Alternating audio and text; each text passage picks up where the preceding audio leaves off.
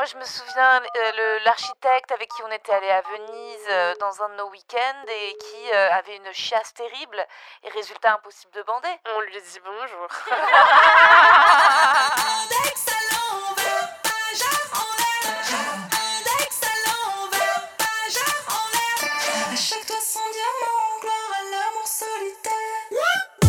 Hello, c'est et vous écoutez Hotline, votre podcast original Spotify avec des meufs qui parlent de sexe en toute liberté.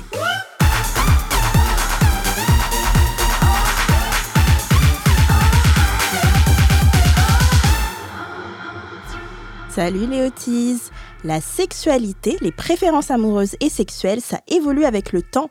Aujourd'hui, avec les filles, on va témoigner de ces changements en vous racontant nos histoires de cul et sentimentales de jeunesse et d'aujourd'hui. Comme d'habitude, j'espère que vous commencez à connaître. Vous pouvez toujours répondre à notre sondage sur votre application Spotify. Aujourd'hui, c'est cette question. Avez-vous déjà inclus des jeux dans votre vie sexuelle? Vous pouvez voter en allant sur la page Spotify de cet épisode et vous avez jusqu'au mercredi 13 avril à midi pour participer. En seconde partie, on continue toujours à répondre à vos messages sur WhatsApp au 07 88 05 64 84. Depuis quelques semaines, on vous prend avec nous en appel pour celles et ceux qui veulent échanger avec nous en direct. Ça se passe le mercredi après-midi, alors si vous êtes dispo et prête et prêt à discuter avec nous, n'hésitez pas. Dès la semaine prochaine, on reçoit de nouveaux appels en direct. On a vraiment hâte. Pour parler du sexe à 30 ans, je suis aujourd'hui accompagnée de celles qui, comme moi, sont des vieilles dames. Nous sommes avec Rosa. Comment vas-tu Super, ça va. Un peu hypersensible. J'ai beaucoup de conflits en ce moment et j'en suis pas très fière. Oh tu te bats, tu te fights Bah ouais, je, je, m'énerve, je me dispute. Euh, j'arrive pas à, j'arrive pas à keep cool, quoi, à garder mon calme quand les gens me cassent les couilles. Je leur dis et euh, ça se termine très mal. Je pense que, en fait, j'ai envie de devenir une, une très très grande star et d'avoir que des intermédiaires, tu vois, et que ce soit genre une assistante qui réponde pour moi, genre Rosa n'a pas compris le sens de votre message. je Rosa, vous tout Parce que sinon, si c'est juste moi, je suis en mode laisse-moi, laisse-moi tranquille. tu veux être Maria Carré, quoi. Je veux être Maria Carré. En fait. Je veux avoir une team, tu vois, pour faire des réunions, et être là. Qu'est-ce qu'on répond à cette grosse bitch, tu vois? Parce que si c'est moi toute seule, en fait, ça, ça se termine très mal. Oh là là. mais je suis trop heureuse de vous voir. Ah, bah oui, j'ai l'impression que ça fait hyper longtemps. Au moins, nous, on se dispute pas. Donc ouais, jamais. Ça, ça fait du bien. Sachez-le. Nous sommes aussi avec Elvire. Désolée, je t'ai pas présentée. Bah, dis donc. Euh, Rosa, comédienne, humoriste et à la tête du podcast Les mecs que je veux ken. Voilà. Nous sommes aussi avec Elvire, qui gère et qui a créé le compte Clit Révolution. Comment tu vas? Ça va et vous? Ça va bien. Quoi de neuf? Et ton livre alors? Es-tu une superstar maintenant? Ah, euh, et ben mon livre, écoute, on est toujours en pleine euh, promotion. Je vais bientôt prendre des vacances et j'ai hâte. Et euh, la semaine prochaine, je serai à Arles et Marseille. Donc venez, il y a toutes les dates sur mon, enfin toutes les infos sur mon compte Instagram. mais ça se passe hyper bien. Écoute, les, les rencontres et les conversations sont riches. Donc je suis bien. Tu pars en vacances en Californie. C'est pas vrai. Tu vas j'espère. No tu vas aller faire la Californie, la Californie Je vous enverrai des petites, euh, des petites photos de beach. Je vais à Los Angeles et à San Francisco. Trop, Trop bien. Tu pars combien de temps? Deux semaines. Oh, J'espère que tu auras plein de choses à nous raconter quand tu vas ah revenir. Mais de ouf. Mais, ah, mais ça, c'est sûr. On a trop hâte. Je vais vous donner tous les potins euh, californiens. Essaye de prendre des numéros pour moi, merci. Nous sommes aussi avec Laetitia, journaliste culture, sexo-société. Comment tu vas? Eh ben écoute, ça va très très bien. Même si j'ai eu des petits incidents de parcours pour, euh, pour euh, arriver à ce podcast. Laetitia nous envoyait toujours, des... Hein, mais toujours, il t'arrive des trucs euh, sur le transport. Euh, faut, que j'arrête de prendre Elle s'endort, euh, elle est dans des taxis oui, c'est vrai que je m'endors dans le métro. oh, Son taxi a percuté une voiture. Elle nous envoie un message de détresse. mon, mon, taxi a percuté une voiture, je serai en retard. Oh non, la Heureusement, il n'y a pas eu de blessés. Il n'y a elle pas eu de, de, de tôle froissée. C'était juste un petit accrochage. Nous sommes très heureuses de l'apprendre. Avant de débuter, on va revenir sur vos réponses au sondage Spotify la semaine passée. On vous posait la question suivante. Est-ce que vos rapports amoureux et sexuels se sont améliorés avec le temps ou avec l'âge? Nous avons quelques réponses. Merci à vous, vous êtes super. Alors, nous avons énormément, car je sais désormais ce que j'aime ou non et comment prendre du plaisir tout en en donnant. J'ai 40 ans et bizarrement, il y a dans mes rapports beaucoup de liberté et de respect mutuel. Ça fait plaisir à entendre. Mhm. Vraiment super. Nous avons aussi oui pour les rapports sexuels, non pour les rapports amoureux et encore moins depuis que j'essaye de déconstruire tout ça. C'est vrai que c'est dur. Et ça va avec la réponse suivante qui est oui et non. Mm. Oui parce que maintenant je sais ce que je veux. Non parce que maintenant j'intellectualise Ouais. tout et trop et ça laisse moins de place à la spontanéité. Mm. Alors c'est- cool parce qu'on a eu plusieurs fois ce, ce, sujet euh, dans cette émission du fait que moi je le dis tout le temps du fait que depuis que bah je déconstruis un peu ma vie amoureuse et sexuelle, les opportunités se font minces. C'est très difficile quoi. C'est clair. Autant je trouve que le sexe est meilleur et l'amour, bon, bof, mais le sexe est meilleur, autant l'accès au sexe est plus compliqué et plus rare. Donc, Mm. je vous comprends, les amis. Les filles, vous avez l'impression que vous baisez mieux aujourd'hui qu'à 20 ans ou l'inverse? Rosa?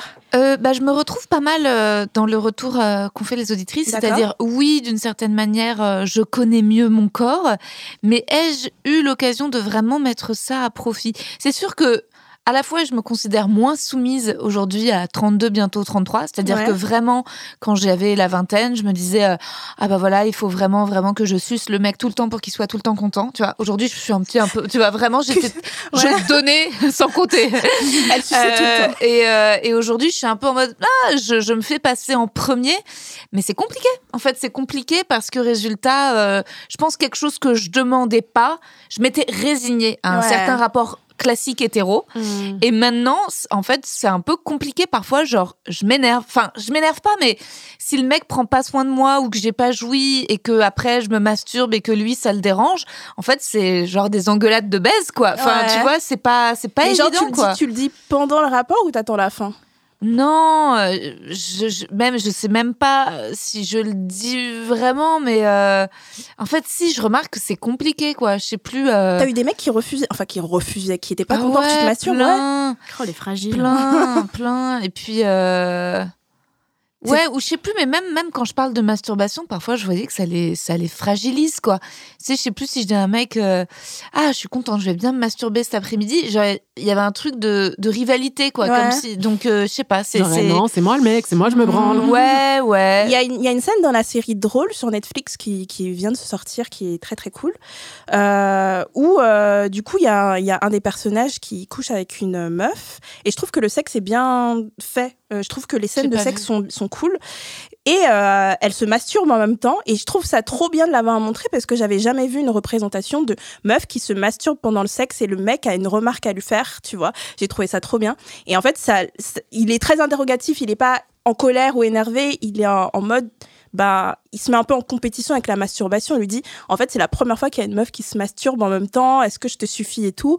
Puis elle, ça la fait rire. Elle lui explique que, euh, bah, elle est t'es pas en concurrence avec mes doigts, quoi. C'est, c'est un, un ajout plus, euh, tu sais, genre euh, Mm. pénétration plus masturbation égale euh, méga combo. Laetitia et toi, est-ce que tu baises mieux aujourd'hui? Elle va dire oui. Oui. J'en étais sûre. tu me voles mes réponses. Euh, non, je trouve ça, je trouve ça très intéressant ce que disait Rosa sur euh, le fait qu'on intellectualise un petit peu plus les, euh, les rapports et que pendant, je pense pendant une bonne partie de ma vingtaine, j'avais un côté résigné justement moi aussi par rapport au sexe. Euh, en me disant euh, bon bah euh, je vais pas jouer à tous les coups parce que de toute façon je suis avec des partenaires qui visiblement n'ont pas envie de, de faire l'effort et de s'impliquer pour que je Ouais. prenne aussi mon plaisir. Euh, j'ai déjà été avec un partenaire qui m'engueulait si jamais je me masturbais après euh, parce qu'il était en mode euh, oui euh, je te suffis pas c'est humiliant pour moi machin je dis bah c'est peut-être humiliant pour Mais toi comment, mais moi, comment, en même tu, temps, comment tu le faisais? Pas joui tu vois enfin, Mm. donc, Comment euh, tu le faisais? Genre, c'était fini, après tu t'allongeais et t'étais là, genre, devant bah, en lui. fait, généralement, j'attendais qu'il. euh, non, parce qu'il il voulait pas du tout que, que je me masturbe devant lui. Il voulait pas que Ouais. j'ai des sextoys. euh, Il voulait pas vraiment. Il était très, très fermé par rapport à tout ça. Ouais. J'ai bien fait de le quitter. et en fait, généralement, pour justement pas le vexer, soit j'allais faire ça dans la salle de bain sous la douche, euh, soit j'attendais qu'il s'endorme. Et en fait, euh, s'il n'était pas vraiment endormi et qu'il remarquait que j'étais en train de me masturber, tout de suite, c'était des, euh, des grandes disputes en mode Mais pourquoi tu fais ça? Euh, euh, Mes ex, elles ont jamais eu besoin de faire ça, blablabla. Et j'étais bah, Ouais. peut-être qu'elles te l'ont juste jamais dit, en fait. C'est ça, mais moi, je le faisais en cachette. Hein. Bah, c'est ça, en fait. moi, je le faisais en cachette dans le lit à côté de mon gars, en fait. Enfin, plus ou moins en cachette, mais même quand il dormait, ça m'arrivait de me, me masturber discrètement Comment quand il vous arrivez dormait, à vous masturber à côté sans... Enfin, moi, ça bouge. quoi. Enfin, moi, on sent que je me masturbe, je mets de l'énergie. Comment? À côté de quelqu'un qui dort, moi, je trouve ça fou. Bah, ça se trouve, il a profond. Ouais, Ouais, ouais, avec. Tu euh, peux juste avec ta main ouais, faire euh, ça faire doucement, discretos. Hein. Ouais. Mais euh, Laetitia, est-ce que tu as essayé de l'inclure en lui disant Ok, bon, t'aimes pas que je me masturbe, toi, masturbe-moi J'ai essayé, mais c'était. euh, Enfin, il avait beaucoup de mal à voir la, la sexualité au-delà de euh, La, pénétration, oh là là, quel Et en fait, il aimait pas trop tout ce qu'il y avait autour, ce que je peux comprendre. Hein. Il y avait, j'ai pas de, de spécialement de problème avec ça. Euh, il aimait pas lécher, mais il aimait pas non plus se faire sucer. Ah, Euh, chiant. il aimait pas. euh, lui, il se masturbait beaucoup de son côté, mais il aimait pas que moi je le masturbe.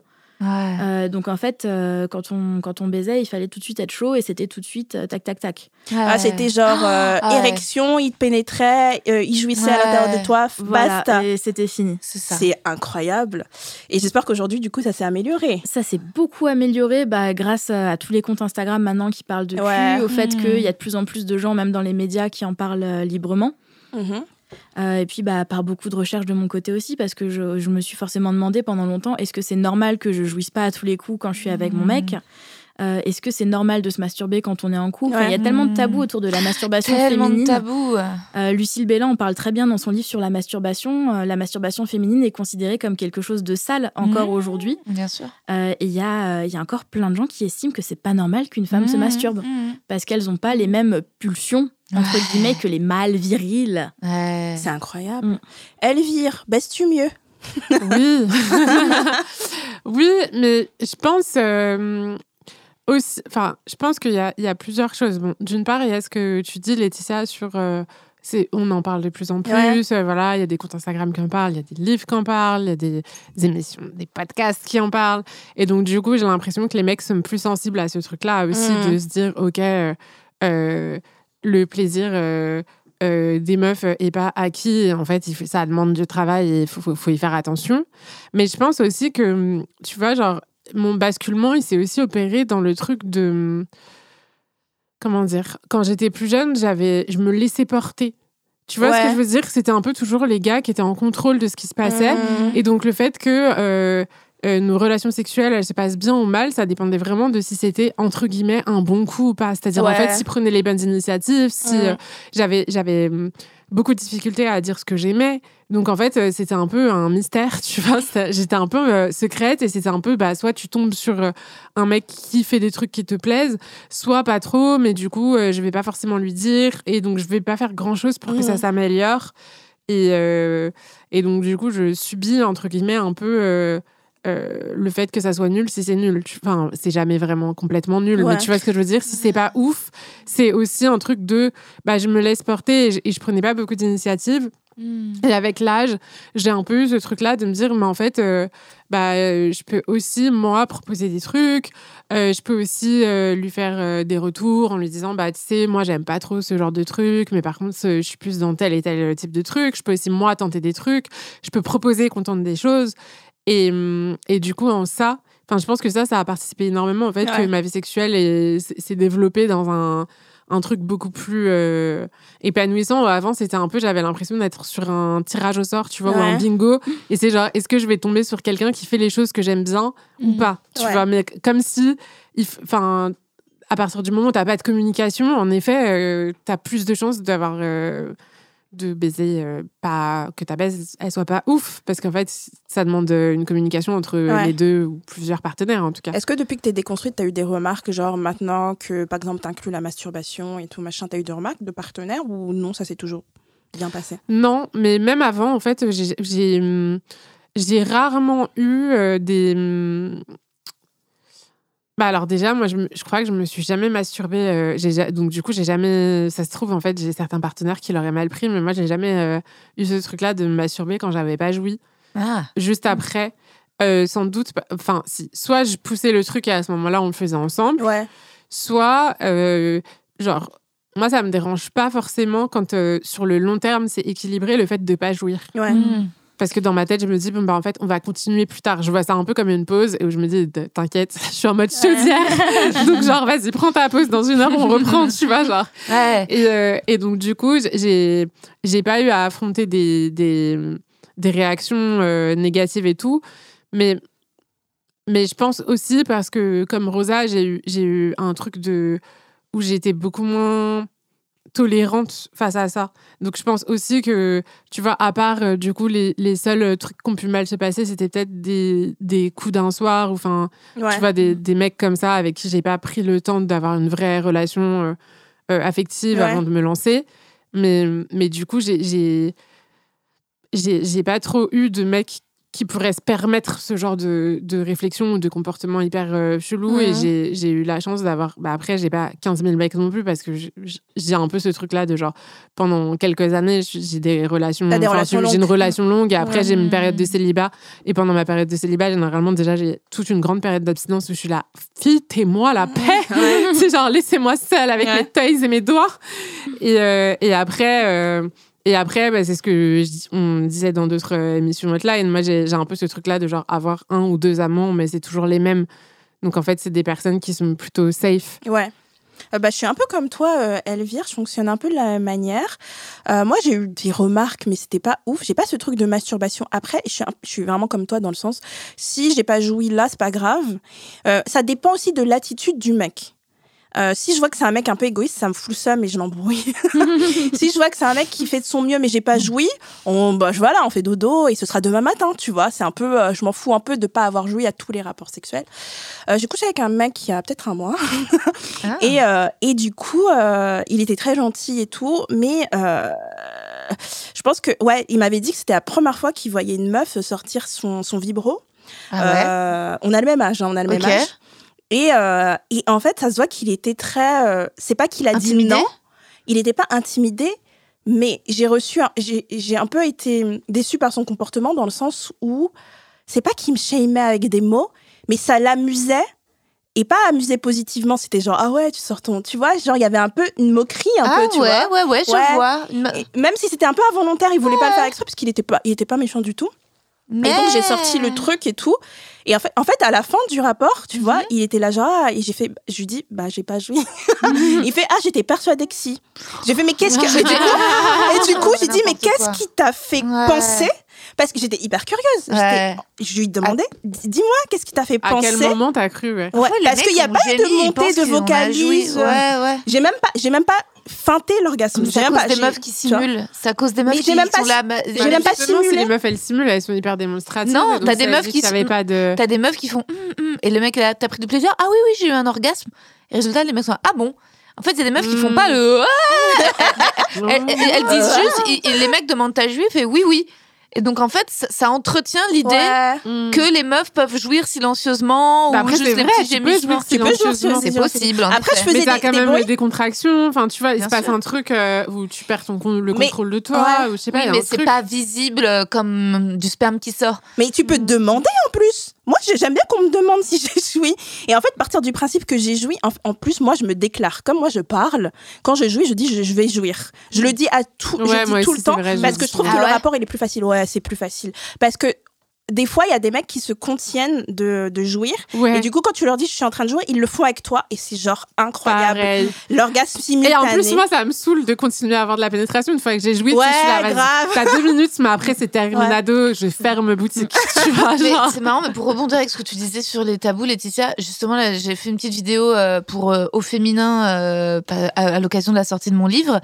Et, euh, et je disais que pour moi, de mon expérience, ça avait été très rare les orgasmes simultanés. Et le premier réflexe dans les commentaires, c'est des meufs qui disent Ah bah moi j'ai tout le temps des orgasmes simultanés. Ah bah je vois pas en quoi c'est compliqué l'orgasme Mais simultané. oh Ah bah moi et mon mec, on a des orgasmes simultanés. C'est-à-dire que c'est marrant quand même. Le premier truc, c'est de. Et donc, j'ai pas répondu à tous, j'ai juste Ouais. répondu au premier. Bravo, trop contente pour toi. Bah avec oui. Enfin, pas de-. Bah oui, oui, bravo. Bravo. Tu vois, Qu'est-ce que je veux que je te dise d'autre? direct. Mais ouais, pourquoi, direct, pourquoi étaient en- sur la Bah, défensive de c'est toi qui dis que t'en as jamais eu Mais c'est ouf, tu vois, les premiers commentaires que j'ai c'était sur la. Après, peut-être que la vidéo elle est mal faite. Moi, j'étais en mode, ouais, j'aime pas trop être pilonnée, etc. Et il y avait euh, quelqu'un dans les commentaires qui a personnellement, je trouve que c'est vraiment très bien d'être euh, pilonné. Alors c'est moi qui donne cette voix, mais la personne qui a écrit le commentaire. Mais je sais plus ce qu'elle disait. euh, mais en tout cas, oui, non, c'est vrai que c'était. J'ai pas euh, à l'époque. J'ai parlé à la première personne, c'était pas un truc en général, quoi. Et Ouais. c'est fou comment ça peut trigger Ouais. dès que c'est pas sur un ton, je sais pas. Ouais. Mais l'orgasme simultané, un petit conseil pour en avoir, hein, si vous voulez, hein, c'est pas obligatoire, c'est vraiment de parler et de dire où vous en êtes dans votre orgasme.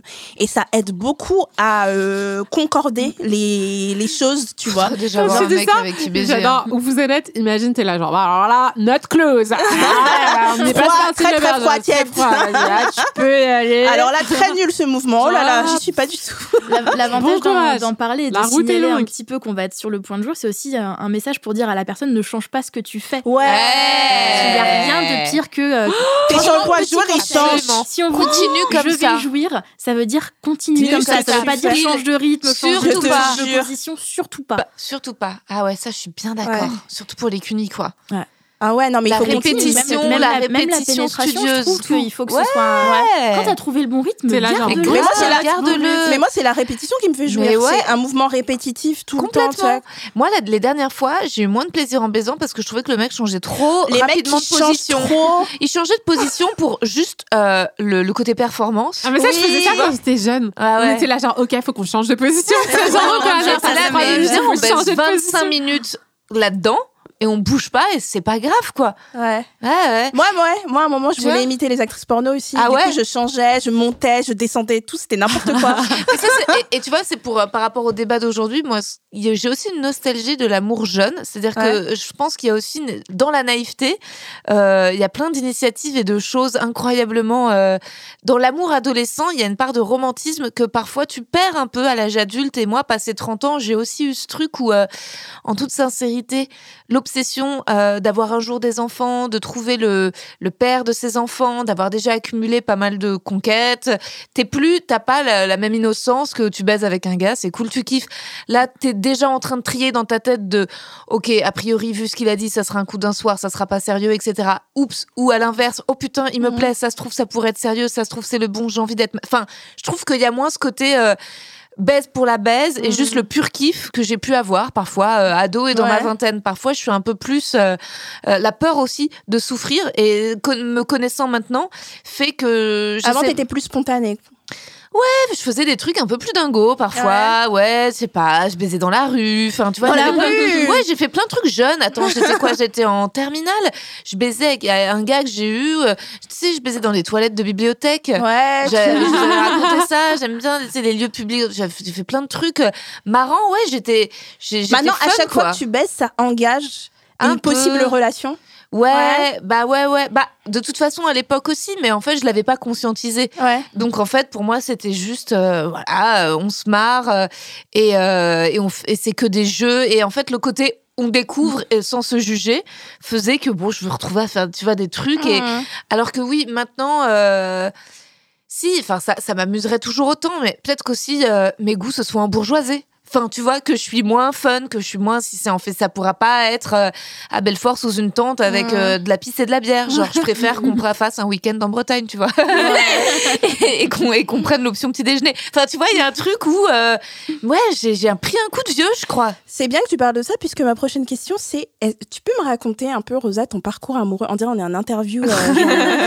je vais vous demander à tous, j'ai jamais vraiment posé la question. Résumé, euh, pr- prends pas les, les deux heures, hein, Rosa. Ton parcours amoureux, un peu, genre les relations sérieuses que tu as eues, etc. Euh, depuis, euh, je sais pas, La depuis que t'as qu'elle commencé. Elle est en mode, attends, j'ai pas sorti mon CV. Mon CV, mon CV. CV amoureux, Rosa. Mon CV amoureux, waouh. Euh, bon, lisez mon livre. Forte de mon expérience. les mecs que je ken, édition Les Arènes. Euh, j'ai eu une grande première fois Ouais. celui avec qui j'ai perdu ma virginité, qui a été un mec qui a énormément compté pour moi. Ça a duré combien de temps? Ça a duré deux ans à peu près. D'accord. Ensuite, j'ai eu aussi un grand amour de jeunesse qui a duré trois ans et demi, qui est devenu ensuite euh, un, un de mes meilleurs amis. D'accord. Et ensuite, j'ai eu euh, une, toute une partie de ma vingtaine qui a été très compliquée parce que j'ai eu deux relations avec des mecs qui à chaque fois étaient pris. Donc en fait, Oui. euh, je, je, je me suis plus retrouvée dans des histoires d'amour classiques, mais à, à me retrouver empêtrée dans ce rôle de maîtresse qui m'a fait énormément souffrir et dans des histoires passionnelles qui n'étaient plus euh, des histoires de couple où on forme des habitudes. Euh, et ensuite, après ça, j'ai été sur les applis et j'ai enchaîné pas mal de de coups qui m'ont euh, finalement euh, pff, pas vraiment convaincu, qui m'ont pas donné beaucoup de plaisir. Et c'est vrai que ces dernières années, c'est un peu, un peu des histoires euh, bah, de loose, quoi. J'ai pas, ça fait longtemps que j'ai pas vraiment été en couple, ça fait longtemps que j'ai pas été aimée en retour. euh, c'est un peu dur, quoi. Moi, je, galère vraiment, euh, émo- euh, ouais, sentimentalement. C'est, j'aimerais, en fait, j'ai l'impression que la plus grande histoire que d'amour que j'ai eue, je l'ai eue à 20 ans et que depuis, en fait, à 30 ans, j'ai pas réussi à, à retrouver ça euh, récemment, quoi. Est-ce que, est-ce que la toi d'aujourd'hui, elle pourrait ressortir à nouveau, être en couple avec les, les mecs d'avant? Est-ce qu'il y a un côté aussi, peut-être qu'avant, t'étais moins, euh, t'étais moins difficile amoureusement et que t'acceptais en couple des mecs qui, je sais pas, je pose la question, qui euh, finalement n'étaient pas genre incroyablement waouh. Et aujourd'hui tu repères les red flags et tu te dis ah non je vais pas me mettre en couple avec euh, Je sais ce- pas, je crois qu'il y a une histoire de chance, une histoire de santé mentale. Ouais. Euh, je crois que cette euh, relation que j'ai eue, c'était pile à un moment où peut-être ça allait encore parce que j'étais en école de théâtre et je sentais que ça allait marcher pour moi et que j'allais devenir Mhm. une grande actrice et j'avais confiance en moi. Puis ensuite, j'ai pas eu les concours, j'ai travaillé, mais il y a eu toute une période en fait où j'étais aussi en, en dépression, j'ai pris des médicaments. Je pense que peu à peu, j'ai perdu un peu d'amour pour moi-même et que ça fait quatre ans que je suis en train de faire un chemin pour vraiment apprendre à m'aimer, à me faire passer en premier, à avoir confiance en moi. Et que même si j'ai un peu mis la question finalement des mecs pas sur le côté, c'est que ce qui compte, c'est ma carrière. Ouais. Ce qui compte, c'est de m'accomplir. Et, euh, et ce premier amour de jeunesse, je lui ai énormément donné. Et ça, je l'ai jamais oublié, en fait. Ce sentiment d'avoir un tout petit peu sacrifié pour lui, Mmh. Ouais. de l'avoir poussé. Et, euh, et donc, en fait, il y avait une, une espèce de binarité, en fait, de- où je voulais Ouais. euh, devenir moi et où j'avais l'impression que c'était compliqué de trouver de la place pour les mecs là-dedans. Merci Récit Rosa que vous pouvez lire. Les que je veux Les je les livres de Rosa, dans c'est toutes les librairies. C'était fou. Enfin, C'est- C'était hyper tu racontes touchant, ça hyper ouais. bien, avec beaucoup d'honnêteté. euh, Il y a un vrai, euh, un vrai travail d'introspection aussi. Bref, euh, allez.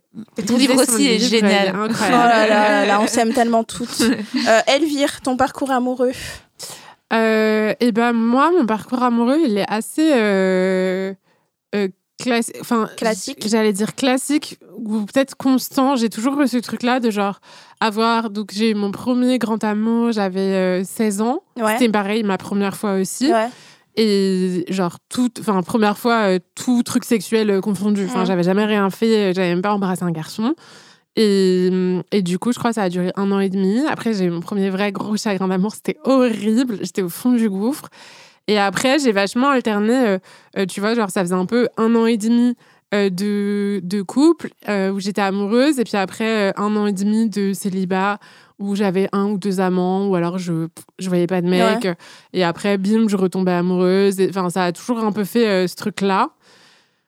Et par contre, l'évolution, je la. Enfin. Je- en fait, j'arrive pas à savoir s'il y a une évolution ou pas, parce que sur, en gros, sur mon parcours amoureux, je suis tombée sur euh, euh, deux mecs problématiques, tu vois. Donc, un, Ouais. clairement, mec toxique, euh, Ouais. je pense au final violent psychologiquement, même un peu physiquement. Enfin, tu vois, un truc où, genre, T'avais quel âge? j'avais euh, 20 ans. Ok. J'avais 20 ans et tu vois, c'est trop bizarre parce que je me souviens quand j'ai rencontré ce mec, Ouais. on faisait un, on a, on a fait un, un voyage ensemble, on allait à Cannes et je me souviens que dans, dans le, dans la voiture, ce mec parlait, on était dans la même voiture et tout, et je me disais putain mais jamais je pourrais être avec un mec comme ça, mais Ah quel ouais enfer et tout. Et en fait, j'étais dans une période particulièrement vulnérable. Euh, C'était les un an de la mort de mon père, donc j'ai perdu mon père, j'étais hyper jeune, tu vois, genre il y avait un truc un peu, je revenais à Paris juste pour ça. Euh, Il y avait un truc un peu où j'étais dans un, une position, Une euh, une, ouais, une grosse position de fragilité, de, euh, de, de, de vide, tu vois. Genre, il y avait un vrai vide, tu vois, de, de manque, etc. Et du coup, ce mec-là m'a vachement convoité. Euh, je lui ai dit, enfin, j'ai décliné, décliné, décliné. Et puis, Ah tu sais, c'est un peu le truc, au final, tu finis par céder. Et après, Ok. les mecs, ils te font euh, du love bombing, de t'es la meilleure, t'es nanani, Ouais. installe-toi avec moi. Love bombing, on dit maintenant? Bah, apparemment, c'est ce qu'on dit. Enfin, tu vois, ce truc-là de vraiment grosse démonstration d'affection. Ah, ce terme, genre, on se met ouais. C'est vrai, c'est du love bombing, quoi. Ouais. Ouais. vraiment ce truc-là de genre, t'as t'as apporté énormément de te valoriser extrêmement. Ah, mais Euh, après, il y a rien. Du coup, moi, à l'époque, j'étais à New York. Et donc, je suis revenue à Paris pour lui. Euh, et en fait, à partir du moment où j'étais casée, entre guillemets, euh, c'était la descente aux enfers, quoi, de, de, de me dévaloriser, de me. Mmh, ouais, c'est ça. de de me dire des, me disait des trucs horribles, des trucs, il me faisait des crises de jalousie, mais Ouais, ma poule. Euh, genre, et c'est trop bizarre parce qu'il y a pas longtemps, en fait, j'avais un truc trop bizarre, un réflexe de survie, je pense, parce qu'en fait, ce mec-là, bizarrement, j'arrivais pas à m'en détacher. C'est-à-dire love, plusieurs fois, j'ai, j'ai- je me suis cassée en disant c'est beau, c'est terminé et tout, et à chaque fois, je revenais. Ouais. Euh, je pense aussi parce que on vivait ensemble, donc euh, j'avais un peu ce truc-là de genre, bah, si je le quitte, je retourne chez mes parents. Ouais. Euh, tu vois, genre des trucs un peu comme ça qui maintenant me semblent débiles, mais en fait, sur le moment, c'est hyper concret. Et t'es là, ouais, mais en fait, est-ce que je suis sûre et tout? Et en fait, j'ai eu un réflexe, je pense, de, de survie et de lucidité qui était de quand il y avait des engueulades, j'enregistrais Waouh. avec mon téléphone. Ah ouais. Et en fait, il y a pas longtemps, et j'enregistrais aussi parce que souvent, ça arrivait quand il avait un peu bu et tout, et donc parfois, je faisais réécouter, tu vois. Mais t'enregistrais dans le but de pouvoir le montrer, le montrer genre porter plainte? Non, de, non, non, pas du tout, de le, de le réécouter pour me rappeler Ah d'accord. en fait ok. qu'il fallait pas que je sois avec ce mec. Ok. Quand, Waouh. Tu sais, dans les moments où il revenait, Incroyable. tu sais, le truc, dans, il revenait Ouais. au show, Ouais. de me rappeler en fait des raisons pour lesquelles je voulais partir. Ouais. C'est hyper intelligent comme réflexe. hein. Ouais. Ouais, ouais. Trop réflexe de survie. Et c'est une pote qui avait vécu un peu des trucs comme ça, qui m'avait dit, moi, Ouais. euh, je note dans un cahier, euh, tu Mm. vois, les trucs, Ouais. euh, les, les mots durs qu'il a eu contre moi Ouais, pour, pas euh, se faire gaslighter, quoi. Ouais, parce qu'à chaque fois, après, t'as un truc où il revient, il te fait des cadeaux, euh, enfin, tu vois, Ouais, genre. Et puis tu dis, est-ce que j'ai vraiment bien compris? Est-ce qu'il a Oui, vraiment utilisé euh, ça? Ouais, Après, il dit que t'as exagéré, que machin et tout. Ouais. Et en fait, il y a pas longtemps, en fait, je me suis rendu compte que, tu sais, l'iPhone, quand tu changes d'iPhone et que tu, tu mets, tu sais, ton ancien, euh, je sais pas comment dire, genre, bref, il reprend la mémoire de ce qui s'est passé sur Oui, tes autres iPhones. Et donc, j'ai retrouvé cet enregistrement-là en cherchant autre chose. Et j'ai écouté et j'étais là, genre, Le malade. waouh! Et en plus, moi, je lui parlais trop mal. Ça se voit, j'étais Ah ouais? blasée, tu vois, parce que il me disait trop des trucs de genre, euh, tu veux, être- à un moment, il me dit quoi? Il me dit, est-ce que tu veux que je me baigne dans ton, tu veux te baigner dans mon sang, Elvire et tout. Mais Et là, j'étais là, mais on n'est pas dans un film, euh, on n'est pas dans un film en fait, donc tu te calmes. Ah, donc genre tu te ça. défendais? Donc moi j'étais Ouais. hyper en fait euh, détachée émotionnellement déjà, dans un détachement émotionnel, mais je restais quand même sous emprise et il y avait un cette, truc. cette conversation que t'as retrouvée, c'était vers la fin de la Hmm. relation ou même pas? Mais même pas. Ok. En fait, c'est ça qui est ouf, c'est que Ouais. c'était même pas. euh, Et je me souviens que j'avais une pote qui m'avait dit Elvire, tu n'es plus toi-même. J'avais perdu toute confiance en moi. Enfin, il y avait vraiment un truc euh, où j'étais, j'étais pas moi-même. Et quand euh, on a fini par se... Enfin, j'ai, j'ai fini par me casser d'une manière assez. assez dramatique où genre en fait je devais j'étais supposée j'étais supposée euh, prendre quelques affaires euh, parce qu'en gros on était dans un studio et du coup il y avait pas j'avais trop d'affaires et donc fallait que je ramène des trucs chez mes parents euh, les affaires d'été ou d'hiver je sais Mhm. plus pour euh, faire de la place et, hum, et en fait entre temps je sais pas ce qui m'a pris avait l'ordinateur était sur sa boîte mail à lui et en fait je sais pas j'ai eu un instant de j'ai été fouinée dans ses mails j'ai retrouvé des mails qu'il envoyait à son ex en mode euh, je t'aime tu me manques machin je sais pas quoi. Ok. et je me souviens que j'ai pleu- appelé ma mère en pleurant et ma mère m'a dit quoi? Elle m'a dit mais c'est très bien, tu cherches une excuse pour le Ouais. quitter. Bah, Ah, les mères. Tu vois genre ma mère qui avait l'intuition, tu vois qui Ouais. savait déjà qu'il fallait que je me casse et donc du coup en fait au lieu de faire juste mes valises de vêtements d'été, j'ai fait toutes mes valises et il a pas capté. Et lui il venait me chercher en voiture, tu sais pour euh, Et ce mec a été déterminant dans et ton c'est dans la voiture qu'il ouais. qu'il a essayé de me prendre la main j'étais là. Mais en fait, c'était vraiment le mec où je me suis rendu compte, enfin, tu vois, genre, par la suite, quand après j'ai eu tout mon, mon toute mon évolution féministe, etc., euh, j'ai eu, enfin, tu vois, j'ai- j'ai eu. Les, en fait, il, co- il cochait toutes les cases de ce truc-là, de genre un mec violent, tu vois, de genre Mmh. comment l'emprise se fait progressivement, etc. Mhm. Et du coup, je pense que ça m'a permis, mine de rien, de, de les repérer. Et je pense que c'est à partir de ce Ouais. mec-là que j'ai vraiment eu un truc. Une Ouais. fois, je suis sortie avec un mec qui, qui commençait à devenir jaloux et j'ai mis un stop direct. Ouais. Tu vois, j'étais là, ok, je prends mes affaires, je me casse. Hmm. Mais, mais du coup, je pense que ça m'a permis aussi de repérer les mini-trucs parce qu'on a eu ce truc-là qui a duré quand même un an et demi, tu vois. Hmm. Euh, de, de repérer tout de suite les traits de comportement Ouais. où t'es là, genre, toi, t'es pas une personne saine. Ouais. Et donc, du coup, je me, enfin, dans ces cas-là, je, j'y vais pas. Et après, les relations que tu as eues étaient beaucoup mieux du coup. Et après, j'ai eu que des relations. À part ce mec qui a, qui a basculé un peu dans la jalousie, mais dès qu'il a basculé, je me suis cassée. Ouais. Euh, ça a toujours été, au final, des relations euh, euh, assez équilibrées. Enfin, tu vois, évidemment, Mm. avec les inégalités qu'on connaît de répartition, de la charge mentale et tout, mais qui sont pas des trucs, euh, tu vois, qui sont des trucs quotidiens et pas gravissimes. Et je pense que ça m'a, ça m'a T'as su trouver le à- bonheur en amour, quoi. T'as Ouais. su trouver le bonheur dans le couple. Ouais. euh, ça fait longtemps aujourd'hui, tu vois. J'ai que... eu beaucoup de chance. Mais Ouais. oui, là, tu vois, ça fait deux ans que je suis avec mon mec, ça se passe Mm. bien, j'ai l'impression qu'on communique facilement. euh, Mhm. Il y, a- y a un vrai truc où je, je me sens apaisée par rapport à ça. Mais aussi, je pense, tu vois, parce que quand tu racontais ton, ton angoisse par rapport aux enfants, je pense que moi, j'ai aussi la chance de, comme je veux pas d'enfants, Ah. Ah, c'est intéressant. j'ai moins la pression de il faut que ça soit le bon. Intéressant. Et donc, quand je me mets avec quelqu'un, c'est pas forcément pour la vie dans ma tête. Ouais. Ça peut être très vite en mode genre, bah, ça se passe bien, donc euh, bah. Ouais. Tu vois, genre on reste, et puis on reste, et puis on reste, et puis à force de rester, au bout d'un moment, ça fait.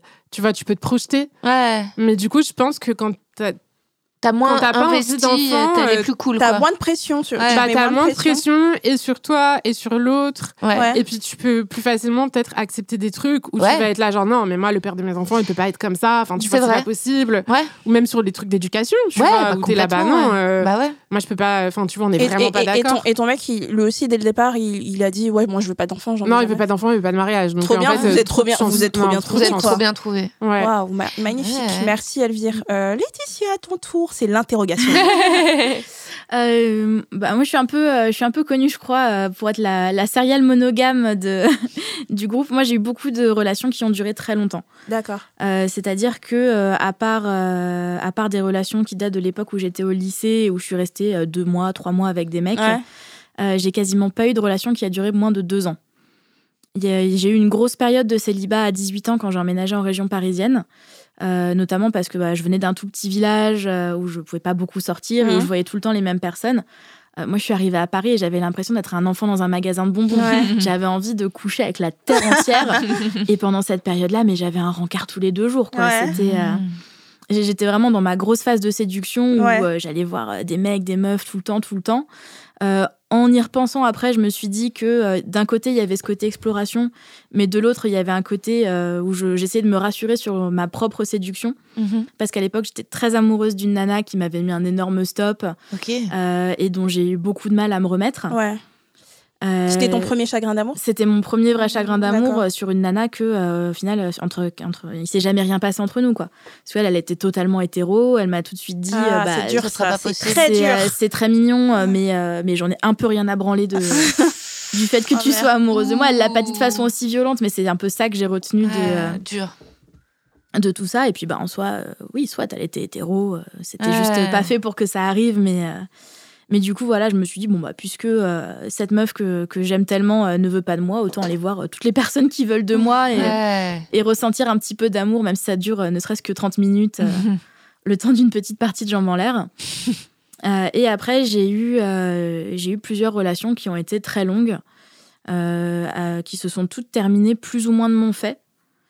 Euh, parce que euh, je soit parce que la personne euh, s'était mal comportée avec moi soit parce qu'on n'avait pas les mêmes euh, Envie. Les mêmes envies pour l'avenir ouais. et c'est là que je retrouve beaucoup le, le discours de Rosa Euh, je- même si je remets un petit peu en question en ce moment mon désir d'enfant parce que euh, la guerre en Ukraine le Covid euh, Ouais. euh, l'ONU qui dit que si on sauve pas la planète d'ici trois, ans, ans, c'est foutu, foutu pour tout le monde Ouais. je remets un petit peu en cause mon envie d'enfant par rapport à tout ça.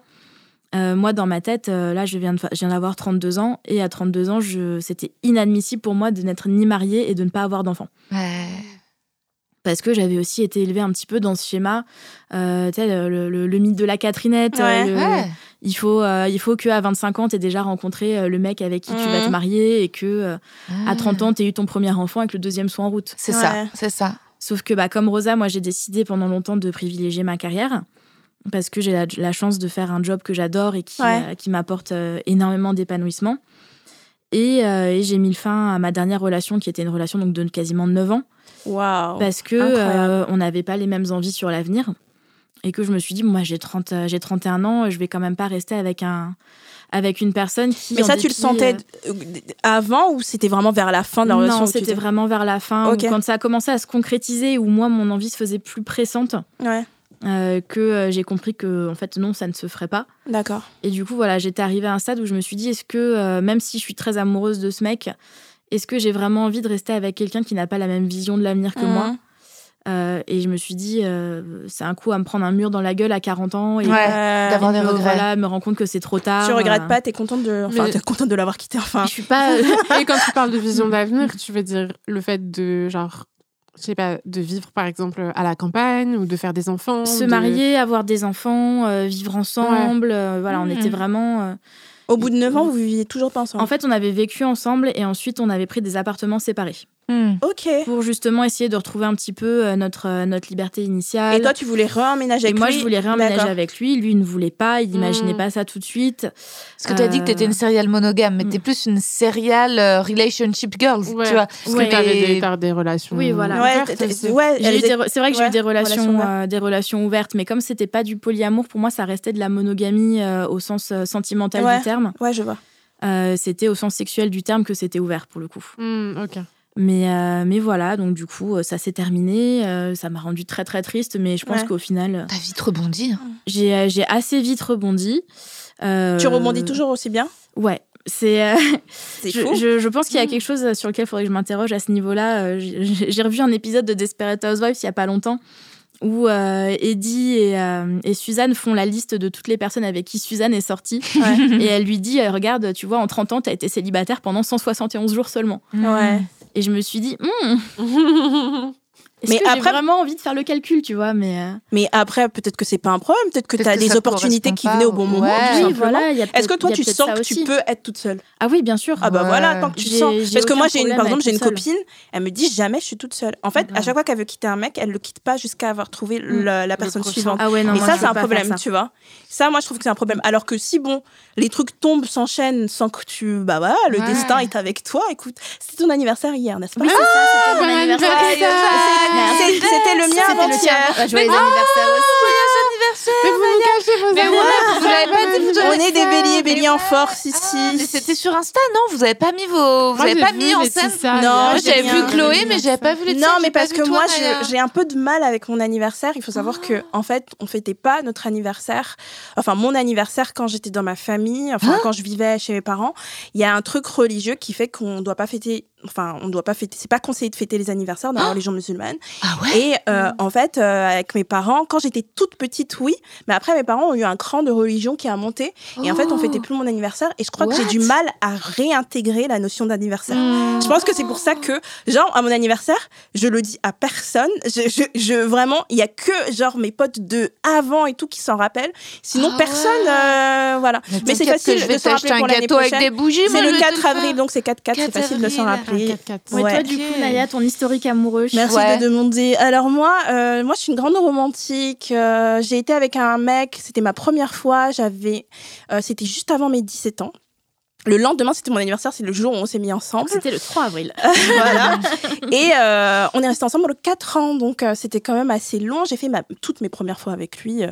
non, c'est faux. On m'avait doigté euh, avant ouais lui. Ouais, on m'avait. Merci m'étais fait- je m'étais fait parce que doigter.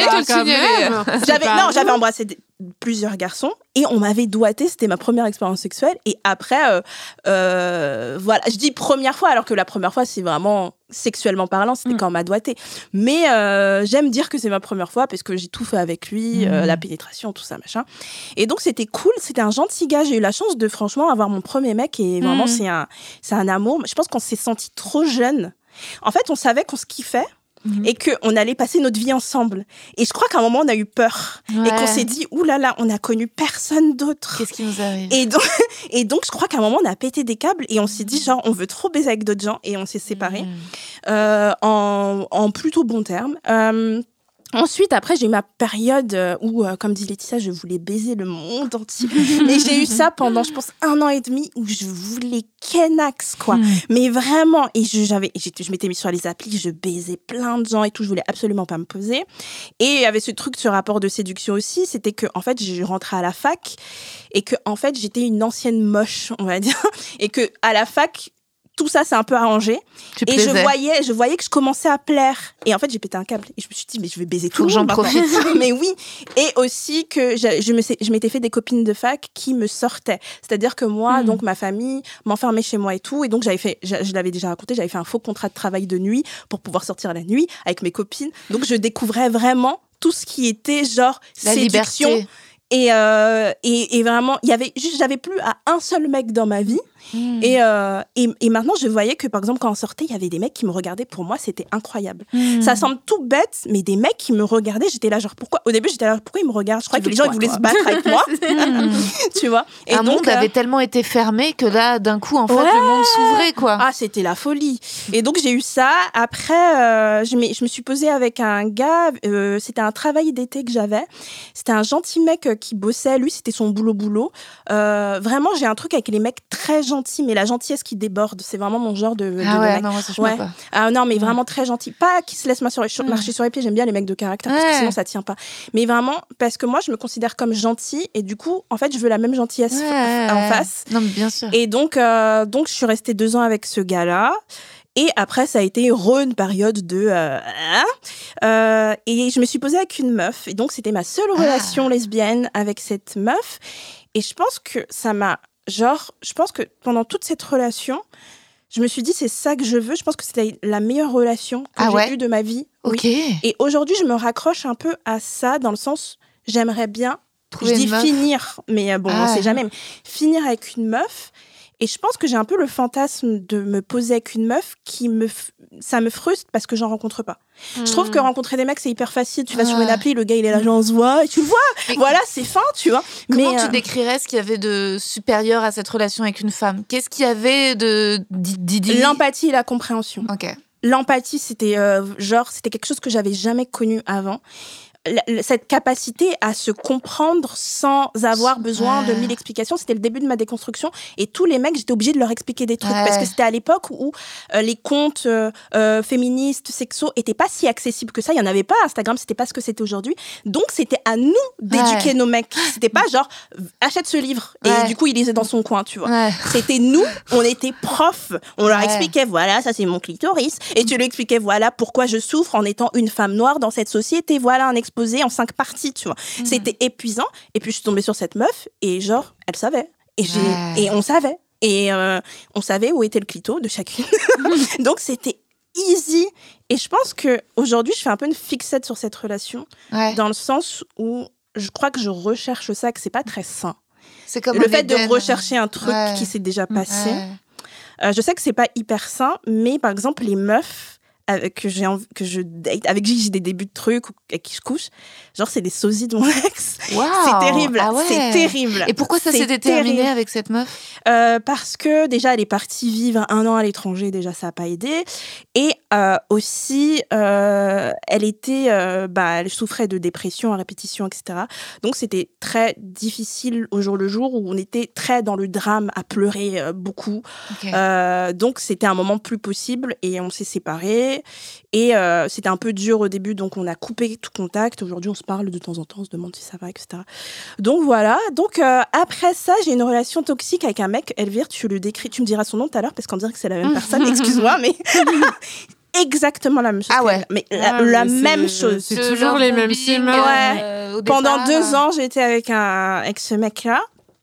Et donc, c'était un mec, euh, genre, violent psychologiquement, je m'en rendais pas compte. Et euh, donc, il m'a donné beaucoup d'amour tout de suite. Et en fait, j'étais dans un Mm. peu dans une misère à ce moment-là, une misère sentimentale, dans le sens où j'avais vraiment besoin d'être aimée, etc. Je voulais vraiment me mettre en couple. Et en fait, je tombe sur ce gars qui, euh, dès le départ, n'a aucune peur de l'engagement. Mmh, Et ouais. c'était genre, waouh, pour moi, c'était Bah genre, oui, c'est très séduisant. tu venais, je venais de dater genre euh, trois gars qui étaient là genre oh dès que tu, tu les Ouais, appelais un peu trop ouais, souvent ils étaient là oui Eh ouais, détends-toi meuf arrête de m'appeler tu vois. Genre des trucs hyper relous Ouais, euh, chiant de ouf. Et d'un coup tu tombes sur ce gars qui genre moi m'engager ok Ouais, qui est go. prêt pour l'amour, quoi. au deuxième date il a ramené un bouquet de fleurs Putain. Est-ce que vous vous rendez compte? Ah bah ça fait de l'effet. ça. Ah ouais, ça fait toujours dit qu'il fallait se l'effet. gars qui offraient des fleurs au début. Ouais. Ah, J'adore ça. Je crois qu'on va inviter ta mère dans Hotline. Oh, un épisode avec nos mères. Ma mère, il faut qu'elle vienne. Ma mère, ne viendra pas non plus. Ma mère, elle va tracher.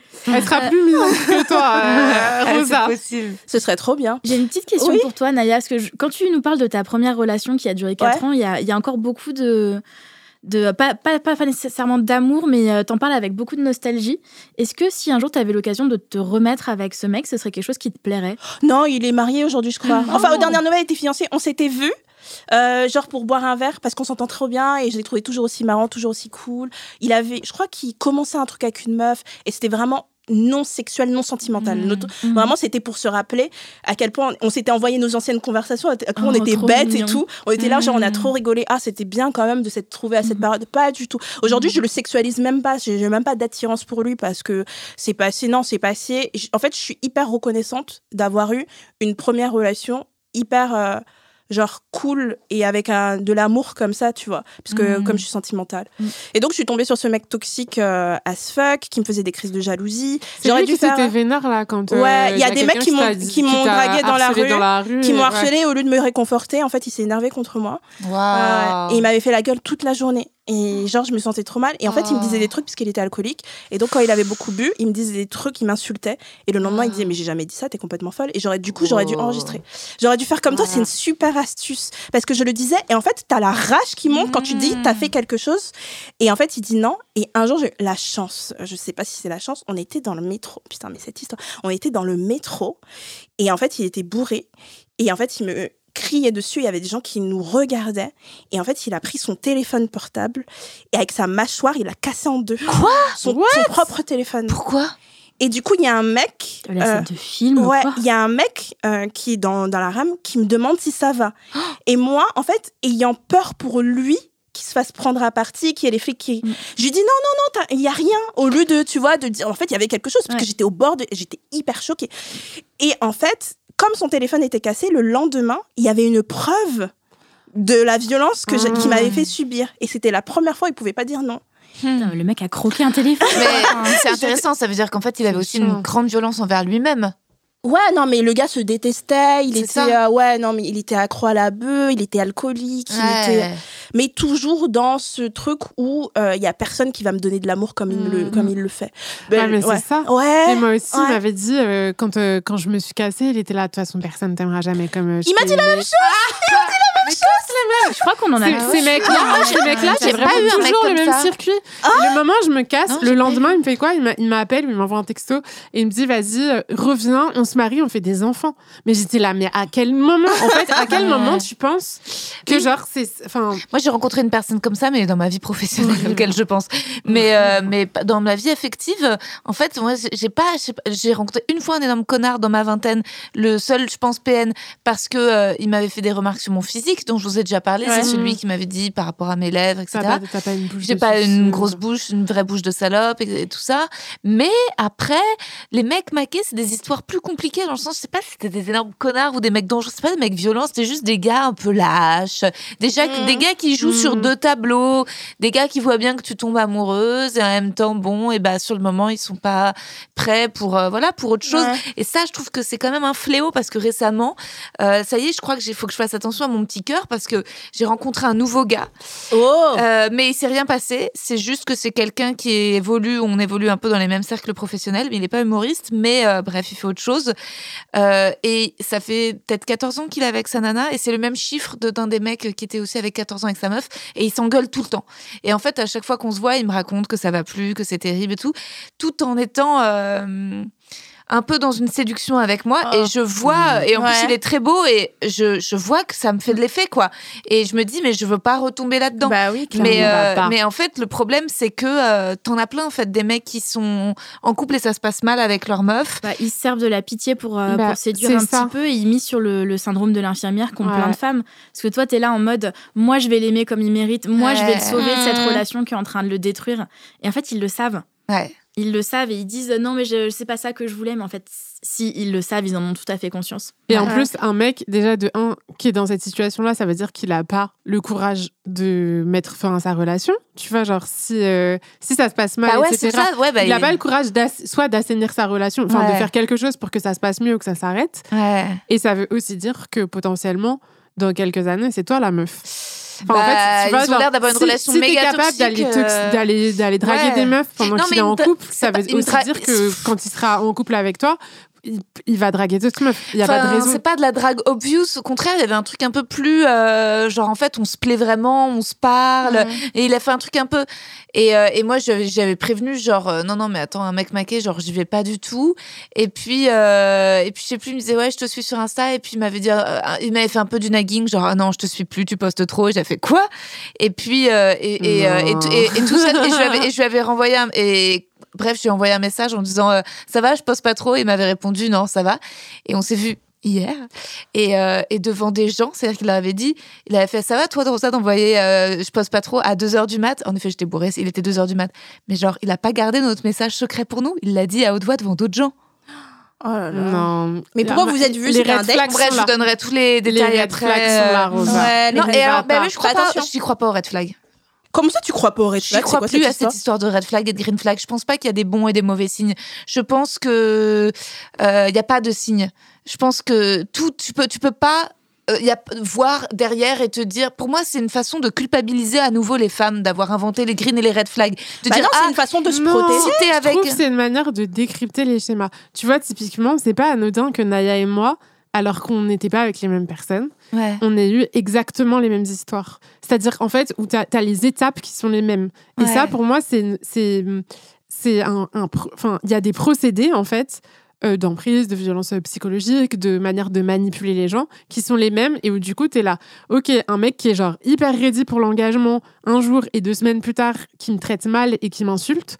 Oui, c'est un red, je vois ce que tu veux un red dire. flag parce que c'est quelqu'un qui va rentrer dans ce type de spirale là. Je vois ce que tu veux dire, mais Tu pour moi, les greens et les red flags, ils sont en nous. C'est-à-dire qu'en fait, c'est pas en l'autre. C'est-à-dire que soit en toi, tu vas bien, et donc tu sais que ça te convient pas, et donc naturellement, quelqu'un qui a l'air un non, peu parce que là, tu parles de préférence. Et les préférences, ça fait que toi, il y a un truc qui va pas te convenir parce que t'aimes pas en tant que personne Ouais. cette chose. Mais ça, c'est très différent des red flags. Les red flags, c'est, c'est euh, genre, c'est pour ça que, en fait, sur des TikTok, il y a des mecs qui font des listes de red flags et ils Mm. mettent du genre, elle regarde Grey's Anatomy. Tu vois, des trucs, genre, ça, c'est un red flag. Base. Ça n'a rien à voir. C'est toi qui aimes pas le fait Bah que ouais. ta meuf regarde Grey's Anatomy. Ouais. Les- Et du coup, il y a des meufs qui répondent, c'est pas ça les red flags, c'est des, c'est des procédés de manipulation et des trucs qui vont être dangereux pour toi dans le sens qui vont te faire du mal et t'impacter en tant que. C'est des signaux. Ouais, pour moi, c'est vraiment des signaux où tu es là. En tant que tel, peut-être que c'est un hasard, tu vois, mais quand les signaux se multiplient, c'est que ça va pas aller mieux. Ouais. Parce qu'en fait, ce type de gars, le problème, c'est que tu vas avoir tendance, euh, parce que tu es bon et que tu crois que l'humain est bon et que la plupart des humains sont quand même bons, j'espère,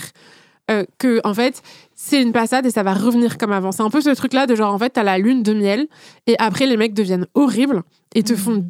Et c'est la descente aux enfers. Et à chaque fois, toi, t'es dans l'espérance du retour à la lune de miel Ouais. qui arrive de temps en temps et qui te fait passer, tu vois, qui te fait avaler des couleuvres. Ouais. Parce que du coup, il s'est passé des trucs horribles et le gars a cassé son téléphone en deux. Mais deux jours plus tard, il fait un truc trop Mm. mignon et il t'a préparé un petit repas et il t'a mis des fleurs et machin. Et tu te dis, OK, on va repartir sur de bonnes bases. Mm. Tu vois, et pour moi, les red flags, enfin, en tout cas, moi, dans ma vie sentimentale, ça m'a vraiment servi à juste euh, euh, euh, prendre conscience de déjà des limites que je suis plus prête à dépasser. Euh, mais aussi de me dire attention je reste sur mes gardes enfin tu vois genre en fait je reste ce sur mes gardes sans être sur mes gardes à la moindre pas, personne il y a pas un truc que quand tu vois dans un début de comportement où tu dis ça, c'est non? Il y a, y a rien. non, mais ma mère, elle a vu chez mon père genre 150 red flags, ils sont quand même restés 20 ans. Le dernier, attends, le dernier gars, il y avait que des green flags et il m'a lourdé au bout de trois semaines. C'est-à-dire qu'en fait, moi, j'ai l'impression qu'une histoire, euh, enfin, en fait, et aujourd'hui, en Mais plus, on mes dit pas que quand il y a que des green flags, le, le mec est Ouais. obligatoirement bien. C'est pas ça qu'on dit. Ouais. On dit que des fois, il y a des red flags qui se multiplient, comme le dit Elvire, et dans, dans, dans ce cas-là, il y a de fortes chances ça que ce soit un comportement similaire dans la toxicité. Mais tu en vois. fait, moi, c'est pas chez lui, c'est là- chez moi où j'ai l'impression quand même que j'ai grandi et que ça va mieux, tu vois. C'est que quand ensuite je, je suis allée, euh, je, je me suis retrouvée toute seule, je me suis dit, euh, je me suis parlé gentiment à moi-même. Je me suis dit, ça, ça va pas, Rosa, ça, c'était méchant. Et oh, et Ouais. nous, ça va, hein, en ce moment, toi et moi, ça va, tout se passe bien, tout, tout va bien, toutes les deux, tout, se passe bien. Et je me suis vachement euh, protégée, consolée tout de suite. Et je me suis vachement dit, oh, ça nous intéresse pas, ça. Enfin, tu vois, en fait, je me suis parlé à moi-même. C'était plus lui qui était en jeu. C'était, et je me suis vachement écoutée sur la sensation. C'était Bah, pas. c'est une sorte de détec- Ouais. détection flag. Mais c'était juste qu'en fait, son comportement m'a déplu, tu vois. Ouais. Mais c'était pas. en euh. Mais en plus, il a dit un truc. Il a dit ah ouais, euh, c'est vrai, tes blagues, t'as des gros tétons, j'aime pas ça. Donc, je me dis, Allez, au revoir. Allez, Passe. bye. Non, mais au Non, mais revoir, là, Rosa, là, s'il tu te vois, plaît. pour l'instant, tu, comme, comme vous vous connaissez peut-être pas forcément depuis très longtemps, euh, tu peux te dire euh, là, ce comportement-là m'a déplu. Si tu vois que c'est quelque chose qui se, qui se répète plusieurs fois, là, tu commenceras peut-être du coup à le voir comme un, comme un red flag parce qu'il y aura le côté systémique en fait. Si à chaque fois il te rabaisse, même si c'est juste une petite phrase dans, Ouais. dans- au milieu de mille compliments qui, c'est ça. qui est là juste pour te rabaisser et où tu sais que c'est là pour te rabaisser, Ah, ça, je et déteste là, tu les sais gars que qui font c'est des- c'est systémique. C'est en pour ça que je disais que j'aime bien les gars gentils. Euh, Mm. tu vois, et, et- et- et un gars gentil, attention, un gars gentil, ça peut être un vrai connard après. hein. Mm. Euh, donc, euh, gars gentil, il y a des mecs qui se vendent comme étant gentils et qui sont au final euh, pire. Moi, j'ai l'impression que j'attire les connards. Et alors, je sais, tout le monde va me retourner le truc en disant Est-ce que c'est pas toi qui es attiré par les connards? Non, moi, je pense pas être attiré par les connards, mais j'ai l'impression d'attirer les connards. Non, mais bah, c'est possible. Peut-être. Mais après, c'est, enfin, je pense qu'il y a un truc aussi de. C'est ce qu'elle, c'est ce qu'elle dit Laetitia. Il y a aussi un truc de, les, enfin, dans les connards, il y a des personnes qui sont connards par nature d'une certaine manière, où il y a un truc vraiment systémique qui ont toujours un peu les Mhm. mêmes procédés. Et puis t'as aussi des trucs où c'est pas le bon moment, ça se passe mal, tu vois, genre pas de chance, etc. Mais tu vois, on a toutes, je pense, des potes comme ça qui tombent toujours sur un gars tu vois, genre, ou qui vont toujours avoir des trucs avec des gars où t'as envie, genre, de leur faire bouffer les égouts et tout. Mm. Et en effet, enfin, moi, je trouve que c'est, c'est pas, enfin, c'est hyper euh, difficile. Donc, la question, c'est oui, c'est est-ce que c'est euh, ce truc-là de genre, en fait, c'est des personnes qui voient pas du tout les red flags et qui, du coup, donnent le bénéfice du doute Est-ce que c'est des personnes qui Je crois sont- que je suis maudite. Au point où j'en suis, non. je pense que je suis maudite. Et pourquoi tu dis tout à l'heure, j'ai parlé de, gars, de mecs gentils, j'ai dit moi je suis attirée par les mecs gentils et t'as dit, t'as dit ah, genre moi pas du tout. Pas trop. Faut pas trop. Mais parce que. C'est quoi je- être gentil selon Je toi sais pas. Bah. euh, Non, mais toi, t'aimes pas les mecs niais, en fait. Ouais, voilà. C'est pas que t'aimes pas les mecs gentils. T'aimes pas les mecs niais qui t'aimes se pas les. C'est pas ça la bleues. gentillesse. Ouais. La gentillesse, c'est bien se comporter envers toi en fait. Ouais, voilà, ça oui, ça Ah oui, bah, c'est sûr. sûr que moi, le, le- vraiment quelqu'un qui se comporte très très bien avec moi, c'est Ouais. ça que je. Ah ouais. Ah oui, oui, bien sûr, non, ça, gentil, oui. c'est pas l'idée du village avec qui sors. Euh, S'il vous plaît, on va passer à votre rap- au rapport à votre corps avant de terminer cette première partie. Euh, Est-ce que euh, votre rapport à votre corps, il a changé? Est-ce que vous l'aimez plus aujourd'hui ou hier? Est-ce que vous avez accepté euh, votre corps? Est-ce que vous kiffez quand vous regardez dans le miroir? Laetitia Bah écoute, ça, ça, ça tombe assez bien. Ça va être le moment où je vais pouvoir faire ma petite auto-promo. J'ai sorti euh, les, les premiers chapitres de mon nouveau livre sont sortis hier Trop Ouais. sur la plateforme Doors et ça passe, ça parle de comment la grossophobie a pu impacter toute ma vie de mon enfance jusqu'à mon âge adulte. Et en fait, du coup, cette question du rapport au corps, je me la suis beaucoup posée parce que euh, avant qu'on me dise ah t'es grosse, t'es moche, je m'étais jamais dit euh, je suis grosse et je suis moche. Ouais. Et en fait, plus les années passent, plus je suis bien dans ma peau. Ouais. Moi, j'ai, euh, je, je sais que j'ai toujours euh, des gens qui m'ont dit Oh là là, tu, re- tu regrettes pas tes 20 ans, euh, tu regrettes pas tes 25 ans. Moi, j'ai jamais été aussi heureuse que depuis que j'ai 30 ans et limite, j'ai hâte d'avoir 40 ans. Ouais, c'est vrai. Et maintenant que tu as confiance en toi, est-ce que tu trouves que le, le regard des autres, il a changé envers toi? Totalement. Ouais. C'est, euh, c'est un truc de dingue en fait, à partir du moment où quand tu as confiance en toi, Mm. ton, ton attitude face aux autres change totalement. Et, euh, et du coup, en fait, leur regard change forcément. Parce que quand, quand tu es face à quelqu'un qui a vraiment confiance en lui, Mm. Je sais pas si c'est une histoire de, de langage corporel ou de quelque chose que tu dégages, mais, euh, mais tu as envie de t'intéresser à cette personne. Tandis qu'une personne qui a pas confiance en elle, euh, moi je vois bien quand j'étais adolescente, j'étais tout le temps euh, renfrognée, je fermais les bras, je baissais la tête. du coup, forcément, les gens n'avaient pas forcément envie de s'intéresser à moi parce qu'ils disaient pourquoi moi je m'intéresserais à une personne qui ne s'intéresse même pas à elle-même? Ouais, je vois ce que tu veux dire. Donc euh, voilà, ce- cette évolution, ça m'a fait, euh, ça m'a fait énormément de bien et rien que pour ça, je suis très très heureuse d'avoir 30 ans. Trop Mm. cool. Elvire Euh, moi, j'étais hyper complexée quand j'étais adolescente. Alors, pour le coup, j'ai- toujours été, enfin, très longtemps été très mince, même maigre, tu vois. Ouais. Mais du coup, parfois, je pouvais être complexée par ma maigreur. Ah ouais Parce que, tu sais, on voyait les côtes. Je Ouais. trouvais que ça faisait anorexique, enfin, tu vois. Et j'aimais pas, euh, enfin, Ouais. je sais pas, ça me stressait. Euh, euh, j'aimais pas mes oreilles décollées. Euh, j'étais j'étais grande. Moi, c'est un euh, chez moi, les gens avec les oreilles décollées. Ah ouais, mais j'ai appris que c'était un kiff. Ouais. mais, Ah, euh, mais j'adore ça, moi. mais moi, je trouvais ça vraiment genre, trop moche, quoi. Et euh, j'aimais pas mes cheveux. Euh, c'était un peu compliqué, c'était pas. Et je trouvais que. Et je, je rêvais d'avoir des gros seins, c'était la mode des gros seins. Ouais, Euh, j'ai pas de gros seins. Genre, quand j'ai eu ma règle, j'étais dégoûtée parce que j'avais assimilé le truc de genre. Au moment où t'as tes règles, c'est un peu la fin de ta puberté. Et du coup, Tu crois que genre, t'allais te tant que réveiller j'avais pas mes règles, ça, ça a poussé, ça a poussé, tout, ça poussait pas, je disais non. Mais euh, je mettais des trucs rembourrés et tout, des soutifs H&M rembourrés. Et puis après, j'ai eu un peu de chance parce que, alors d'une part, c'est devenu la mode des petits seins. Ouais. Donc du coup, euh, je suis redevenue à la mode et j'étais contente. Aussi, j'étais avec des mecs qui euh, euh, aimaient bien les petits seins. Donc du coup, c'est con, mais Bah, ça de rien, en bah, fait. ça te rassure et t'es là, Mhm. bon, ok, Ouais. c'est cool, machin. Mon mec, il me trouve quand même sexy. Et, hum, et après, tu vois, j'ai eu des changements. euh, et ah oui, et j'avais aussi des vergetures et ça, je détestais, ça me rendait ouf. Je prenais, je mettais, alors que je suis là, c'est ridicule, j'avais genre euh, 17 ans. Enfin, tu vois, genre, Mhm. si à 17 Tu mettais ans, des crèmes Ouais, anti-vergetures, mettais là, des crèmes qui servent à Ouais. rien, qui changent rien du tout. Et après, c'est vrai que j'ai eu de la chance parce que, euh, euh, tu vois, genre, mon corps, il a pas mal changé là pendant le confinement. J'ai pris 12 kilos. Ok. Et euh, Et t'aimes bien Et bah, en fait, déjà, de un, j'ai pas remarqué pendant toute une partie du confinement parce que comme j'étais en legging jogging, euh, j'avais pas capté. À un moment, j'ai- il a été question de remettre des jeans. pas plus dans aucun des jeans. Et genre, je sais pas, j'ai tout pris d'un coup. C'est- Il s'est passé un truc. Mon corps, il a fait un truc trop chelou où, genre, à deux semaines d'intervalle, j'ai racheté mon jean. Genre, je suis passée du 38 au 40. Je mettais mon 40 et après, je rentrais plus dans mon 40. Donc, il fallait que je mette du 42. Et après, j'ai baissé. Et bizarrement, le seul truc qui m'a vraiment euh, euh, complexé et qui me posait problème, c'était au niveau du visage. Tu vois, de commencer à avoir un double menton. Ouais. Et genre, ça, ça m'a stressé de ouf. Mais par contre, surtout ce qui était euh, le fait d'avoir, euh, tu vois, des grosses fesses, un ventre et tout, euh, ça allait. Mais parce que je pense que, que quand même, on a eu beaucoup de. Enfin, j'ai vu beaucoup de modèles body positifs, etc. Donc Ouais. en fait, d'un coup, tout ce qui est vergeture, pff, tu vois, genre, je suis là, genre, whatever. je, trouve ça beau. Enfin, Ouais. tu vois, c'est plus. Enfin. Mm. Ça m'est pas arrivé au moment du culte. Enfin, le culte de la maigreur est complètement effacé, il me semble. Ouais. Tu vois, et donc on a plus l'habitude de voir des corps normaux. Ouais. Donc moi, le seul truc qui m'a saoulé, c'est vraiment au niveau de mon visage. Et puis aussi, il y a un truc un peu bizarre de. T'as l'impression que c'est pas ton corps. Enfin, tu vois que ton corps est pas ton corps parce que. Je pense que c'est un peu le même truc des les femmes enceintes. ou Du coup, tu fais, comme tu ça. essayes de, rem- t'as essayé de remaigrir après le, ta Non. prise de poids ou pas du tout? Non, non, Tu t'en non. fous? Non, non. euh, tu, fais, seul- tu fais du sport de mâchoire?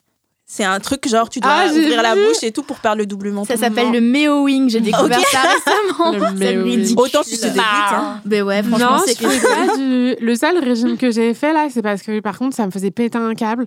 Je sais pas ce qui s'est passé, mais ça fait quelques mois que j'ai je fais de l'acné hormonale. D'accord. Ça m'a fait péter un câble et j'étais là, ok, c'est la guerre au bouton. Et donc, du coup, c'était plus un truc de genre moins de sucre et pas d'alcool.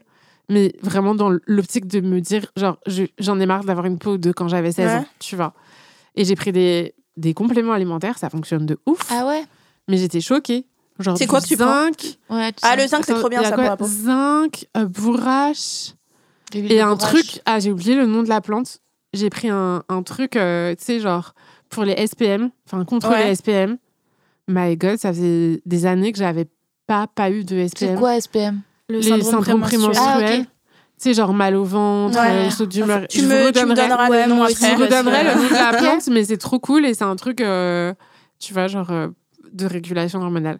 Bref, mais du coup, là, c'est plus, euh, je suis plus dans un objectif santé et je me suis mise au sport aussi, mais plus dans un objectif de me sentir bien dans mon corps. et ça pas, marche? Pas Tu physique. te sens ouais. mieux depuis que tu fais du sport? Ouais, ouais. Mais même, euh, tu vois, me dire, euh, je fais au moins une heure de marche par jour. Enfin, Ouais. tu vois, j'y arrive pas tout le temps, mais un peu ce truc-là de genre m'activer. Parce que comme je travaille de chez moi, je peux très vite, euh, tu vois, pendant le confinement. Ouais, ouais, Tu bah vois, oui, je suis pas sortie. Tu fais Ouais. chambre, canapé, canapé, salle de bain. Vraiment, Tu sais, ton téléphone, là, t'as l'application santé où tu vois ton nombre de pas. horrible, c'était catastrophique. Le mois d'avril 2020, Mhm. J'étais à une moyenne de 340 pas par jour. Ouais, Je sais pas si vous vous rendez compte, le Mhm. peu... c'était vraiment genre, je vais aux toilettes, Mm. je revais dans Ouais, mon C'est lit. une période Ouais. chelou de notre vie Ouais. hein, qu'on a Ouais. vécu. hein. Ouais, ouais. Rosa, Écoute, moi j'ai envie de te dire, c'est le chemin d'une vie. Euh, vraiment, euh, je crois que ça J'aime jamais. Je pense qu'il y a du mieux. Euh, comme disait Elvire, en effet, grâce au mouvement body positif, parce qu'il y a plein et, et, le fait que que je lise plus de magazines, tous ces magazines d'adolescence sur l'obsession des, des, de la cellulite, tout ça, c'est mm. vraiment fini. Bye bye, ciao, ces conneries. Donc ça, ça. Après, moi, j'ai un truc toujours très bizarre qui est que parfois j'oublie à quoi je ressemble. C'est-à-dire qu'en fait, je suis tellement influençable et tellement dans le regard des autres que si je suis face à quelqu'un qui me regarde pas avec amour, je peux être totalement déstabilisée. Mais je vais aux toilettes, je croise mon visage dans le miroir et je me parle gentiment. Je me dis, mais regarde Rosa comme t'es belle. Ne l'oublie pas. Regarde. J'aimerais assister à ça. Ça me faire ça maintenant. Je me parler, vous vous parlez pas J'arrête pas de me parler. Moi, je me parle, mais pour m'organiser, pas pour me faire des compliments. Ah oui, tout le temps. Moi, que ça, ça. Bon, alors, voilà, exactement, c'est ça. Alors, on va commencer par faire ça. Bon, ça, c'est fait. Euh, non, tu vois, je me, je me, regarde dans le miroir et je me dis, Rosa, t'es belle, euh, l'oublie pas. Et en fait, cinq minutes après, si je suis face à une personne euh, qui peut me mettre mal à l'aise. J'ai l'impression de d'être une flaque de, de, je ne sais pas. En fait, je, je suis plus moi. Je je sais pas. Je reviens je reviens éternellement à l'enfant boubou. C'est un regard sans désir qui te perturbe, c'est ça? En fait, je suis hyper influençable. C'est-à-dire que et c'est pas que les mecs, c'est les meufs aussi. Euh, tu vois, par exemple, j'ai fait euh, la carte blanche le week-end dernier à Grande Contrôle et j'avais des combinaisons. Et, euh, je sais plus, il y a une fille super bah, et le, belle. Merci les filles. Et tu vois, le vendredi, je sais plus, je dis à une nana, oh j'aime pas trop mes cuisses et mon et elle me dit euh, ouais moi c'est pareil. J'ai les mêmes euh, un peu en mode bon bah on a des grosses cuisses gros et j'étais en mode oh et puis vraiment le lendemain j'étais en mode Rosa. Et le et en fait le je sais plus c'est le, le, lendemain je fais le plateau et il y a Sophie Marie Laroui qui me dit oh, t'es belle. Et je fais ah merci. Elle me dit dis donc ça te fait un beau cul. Et j'étais ah bon? Et en fait c'est la parole d'une personne peut totalement et ensuite je regardais les photos et je dis là bah ouais elle a raison et c'est en fait c'est vrai que ça va. Mais voilà j'ai du mal à, à, trouver une colonne en fait. C'est-à-dire que mmh. une personne en face peut venir si facilement tout est branlé quoi. Mais tu pars pas du principe mais c'est pas parce que t'es comédienne si, bah, bien sûr, je suis euh, foutue, c'est fini. enfin, tout tourne autour de ton non, image. Mais évidemment, euh, c'est c'est l'image. En fait, c'est et le fait de se voir à l'image. En photo, ça va, mais quand tu te vois sur un, enfin, tu vois, euh, tu te vois à l'écran et ça grossit x 5 et c'est foutu. Et ensuite, t'es là-bas, je vais bien sûr, je vais me faire liposucer les bras et tout. C'est encore un projet. Hein. Mm. C'est des bras, c'est ça? Ouais, ouais, ouais. Je me suis inscrite à la salle, mais j'ai l'impression que j'arrive pas à perdre ma graisse des bras et donc je me dis va appeler un, gars, je vais me faire liposucer la graisse des bras. Et, tu vois, je, je, valide pas du tout moral. Enfin, tu vois, c'est pas, je suis pas pour ça.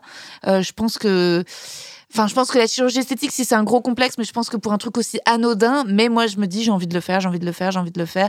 Et je pense que c'est, ouais, il y a une névrose quelque part. Mais, euh, mais tant que j'aurais pas vraiment réconcilié ça, euh, avec... je pense qu'en effet, je pense que c'est vraiment un métier de merde, actrice. Et que quand, quand t'es pas dans l'image, euh, et bah, t'es dans la sensation et t'es dans la relation. Euh, t'es pas dans un truc aussi froid et avec des injonctions de perfection.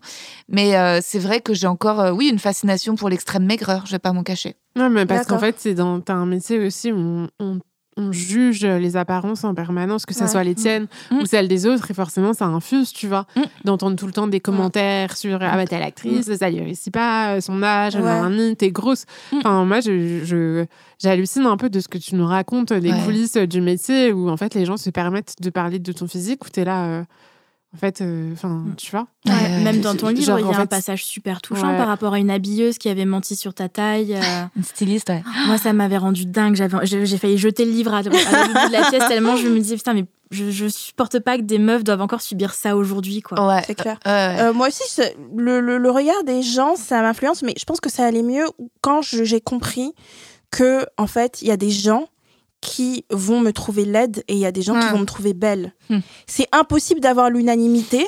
As, bien sûr, quand tu es mannequin et que ton métier c'est d'être mannequin, euh, tu vas avoir plus de gens qui te trouvent belle. Il y aura quand même des gens qui te trouvent laide. Mais, moi, je me demande si les mannequins, elles sont pas plus, elles sont pas plus complexées que ah bah, Ouais, ouais, non, mais je pense avec toutes les Monroe, elle se et tout, machin. Bah oui. Et du coup, à partir de ce moment-là, ça allait mieux. Moi, j'ai un rapport un peu difficile avec mon physique parce que euh, quand j'étais jeune, on se moquait de mes cheveux, on se moquait de hmm. ma couleur et tout. J'ai eu la chance d'avoir été à l'école dans un endroit où il y avait quelques personnes noires parce que j'ai des copines, il y avait genre c'était les que des blancs. ouais, une, ça a été la seule meuf noire de toute son école. Et donc euh, euh, je, peux vous dire qu'elle en a reçu des. Moi, il y en avait quelques-unes euh, et du coup j'ai été, je pense, les meufs noires c'était pas à la mode, surtout quand j'étais au collège et au lycée et donc j'avais beaucoup de retours qui me sexualisait pas.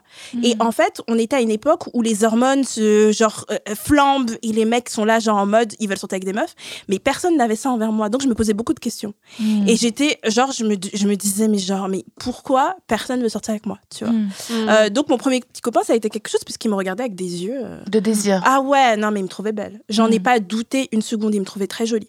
Et du coup, euh, ça, ça a été un premier truc où je me suis dit, euh, quand même, ça va, tu vois. Et je pense que ça m'a donné confiance en moi d'avoir quelqu'un qui euh, vraiment me désirait, qui me trouvait jolie, etc. Après, ça s'est arrangé parce que j'ai commencé à prendre soin de moi, j'ai commencé à sortir, etc. Mais euh, j'ai toujours, moi, je pense que c'est au niveau racial que j'ai toujours la peur d'un jugement. Mm. C'est pas au niveau physique. À un moment, j'avais posté sur Twitter les meufs noires, s'il vous plaît, répondez. Euh, c'est quoi la première question que vous vous posez quand vous avez un crush, quand machin, machin? Et euh, et il y en avait plein qui, c'était genre parce que je- moi aussi c'était cette question, c'est est-ce qu'ils sont avec les meufs noires? Mm. Tu vois cette question qui est, tu sais, normalement une la première question c'est est-ce qu'ils me trouvent jolie, est-ce qu'ils me trouvent euh, intéressante? Mais moi, il y a une étape avant ça qui est est-ce que le mec sort avec des meufs noires? Parce que je pense que je me suis reçue beaucoup de je sors pas avec les meufs noires. Waouh. comme, euh, comme truc pour pas sortir avec moi. Pas genre, oh, t'es pas mon genre ou machin. Les gens, euh, les, les mecs, se, se- se- ils ont pas de souci à le dire. Hein. Ah, ils disent, ah, moi, je sors pas. Des fois, il y avait des mecs que je sexualisais pas parce que c'était pas mon genre, j'ai problème, qui me disaient. Ouais. Alors que en plus dans les années 90, même si en effet c'était pas encore la mode comme ça a pu l'être dans les années 2000, par contre c'était déjà la mode des mecs noirs avec les basketteurs, Ouais. avec les joueurs. Ah, mais déjà, mais au lycée, Ouais. tout le monde voulait dater les mecs noirs. tout le monde voulait Les- dater ah les mecs noirs. Ah non, mais ils avaient un succès un incroyable. swag, etc. Ah ouais. Mais parce qu'il y avait aussi beaucoup de clichés racistes. Ouais, C'était, sûr. il y avait des clichés. Racistes autour du fait que c'était des basketteurs, qui sont c'était- grands, qui sont stylés, ouais, ouais, regarde ouais. et tout, ils font Mhm. du hip-hop et tout. Ouais, ouais. Donc il y avait, le un, rap un et truc tout, négatif qui leur permettait d'avoir accès à, la, Mhm. à la séduction, mais c'était quand même des clichés assez Ouais. racistes qu'il y avait Mais il n'y avait pas encore de rappeuses euh, noires Ouais. euh, connues. Il n'y avait pas de représentation. Non, il y avait y y très peu de Il y avait Naomi Campbell, c'est très peu de Campbell, elle a une tête de blanche. hein. Euh, non, elle a des traits, on, on- on l'avait déjà dit, elle a des traits qui sont, euh, euh, qui sont assez fins. Oui. Donc elle est très noire, donc avec des traits hyper fins. Donc euh, en plus les meufs qui avaient des traits vraiment très marqués, etc. Moi j'ai un gros nez et tout machin. C'était vraiment pas à la mode. Donc euh, j'ai encore ce truc de mon adolescence où je me pose cette question-là. Et je pense que c'est un peu une insécurité aujourd'hui que j'ai, mais euh, ça va aussi, ça va et, et ça, ça influence aussi le regard aussi, euh, comme tu dis Rosa. Des fois il y a des gens qui me regardent. Enfin moi c'est dans la séduction, c'est pas du tout les gens dont j'en ai rien à foutre. S'ils me regardent pas, je m'en fous. euh, T'as qu'à me trouver moi, j'en ai rien à foutre. Mais quand je suis dans un, un truc où j'aime bien le mec et tout, quand je sens dans son regard qu'il n'y a aucune attirance, je me posais la question est-ce qu'ils sont Ouais. avec les meufs? Est-ce que machin Est-ce que c'est parce que je suis noire Ouais. Est-ce que machin? Il y a plein de questions comme ça. Ouais. Mais aujourd'hui, j'ai un peu fait la paix avec mon corps. Je fais, j'ai, j'ai recommencé le sport là Ouais. euh, pour me sentir bien. C'est vrai que oh, putain, de- depuis que j'ai commencé le T'as sport et tout, bien. hein. ça fait du bien. Franchement, ça fait du bien au moral et tout. Donc euh, Après, donc, moi, je me le dis parfois sur le fait d'être juif, tu vois. Alors, c'est pas direct sur machin, Ouais. mais je me dis, est-ce que le, le moment où je dis, est-ce que ça va changer quelque chose dans le regard de la personne? Et ça a déjà changé quelque chose dans Oui. le regard d'une personne? Ouais. Bah, si, quand même, j'ai l'impression que parfois ça crée une distance. Tu Ah sais ouais? Ouais, parce que les gens sont là-haut, d'un coup, euh, pour eux, c'est un truc euh, lointain. C'est pas comme si euh, j'étais Sophie et que j'étais née en Bretagne et qu'on était. J'ai l'impression que c'est un truc qui est rempli euh, parfois un peu de, de clichés, de préjugés. J'ai l'impression que les gens cherchent aussi des gens comme eux. et que, en fait, tu vois, autant il y a des, des juifs qui veulent être entre juifs. Ouais. moi, j'ai jamais voulu sortir avec des Ouais. juifs particulièrement. Mais par contre, ça a pu m'arriver, genre, de sortir avec des BDB, des blancs de base, des bons français. Et, euh, et, et de sentir au moment où tu vois je parle de, de mes origines juives même si je suis euh, si je suis pas croyante bah, qui sont là un peu en mode oula euh, ah ouais mais donc enfin tu vois comme Ouais. si comme si on était je sais pas c'est c'est un peu chelou c'est pas c'est pas y a, je sens pas forcément une une curiosité ou tu vois euh, ouais, je vois et ce que pas- tu vois ce que je veux Ouais, dire? vois ce c'est il y a pas de, de curiosité forcément sur ma culture ou sur le vécu ou sur euh, Ouais. c'est plus en mode oula ah oui euh, d'accord Ok. et bah dis donc, euh, ou tu vois, euh, ah bah t'es une première que je vois. D'un coup, t'as un peu. T'es une première que je Ouais, ouais, parfois t'as un petit côté Bah, un une peu. première que je vois. hein. Il y a un petit côté bête de foire parfois. Ouais, pour ceux qui n'en ont jamais rencontré. Ouais. Euh, en un mot, parce qu'il faut passer à la seconde partie. c'est vrai qu'on est bavard aujourd'hui. euh, vous voyez où dans 10 ans? Mais en quelques mots, en une phrase, euh, Putain, euh, Laetitia. Il est intense, hein, ce podcast. Euh, dans 10 ans, je me vois heureuse. Oh, c'est beau.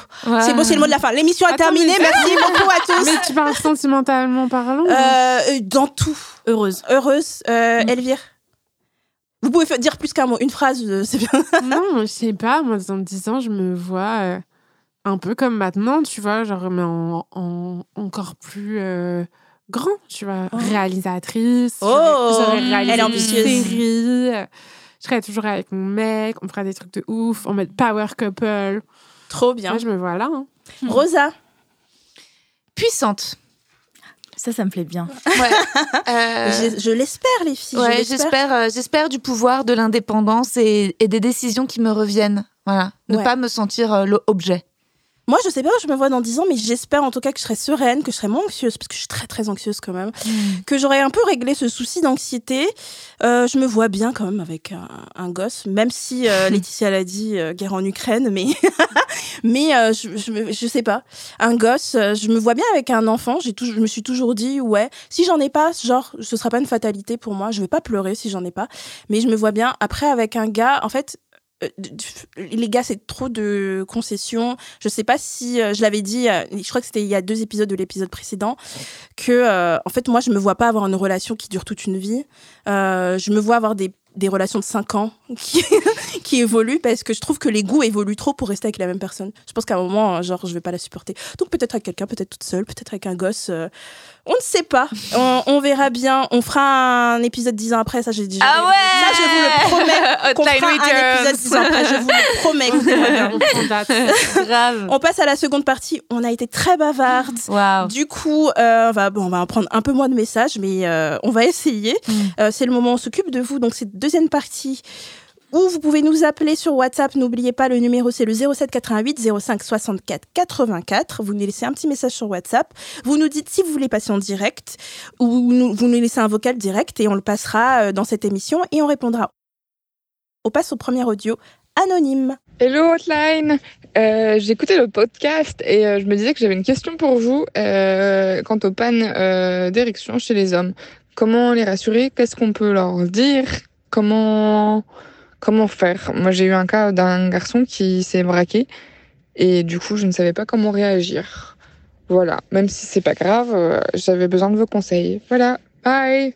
Merci beaucoup, personne anonyme. Qui veut répondre à ça Laetitia Euh, écoute, moi, j'ai- je me suis beaucoup posé la question et du coup, je me suis dit, je vais aller directement demander à mes potes. Récemment, je leur ai demandé, en fait, C'est une euh, bonne initiative. qu'est-ce que, euh, qu'est-ce que vous auriez aimé qu'on vous dise Ouais. En, cas de, en cas de panne Et il y en a beaucoup qui m'ont répondu euh, un truc du genre, euh, bah, bah, du coup, euh, comment tu veux qu'on gère ça? C'est-à-dire, ils aimeraient qu'on leur demande est-ce que tu veux euh, que je m'occupe de toi? Est-ce que tu veux. euh, Bah, je l'ai déjà dit, il y a des mecs qui ils ont été fâchés quand je leur ai dit ça. Bah écoute, euh, voilà, je pense, pense qu'après c'est peut-être différent de, Ouais, de, plein de mecs, Ouais.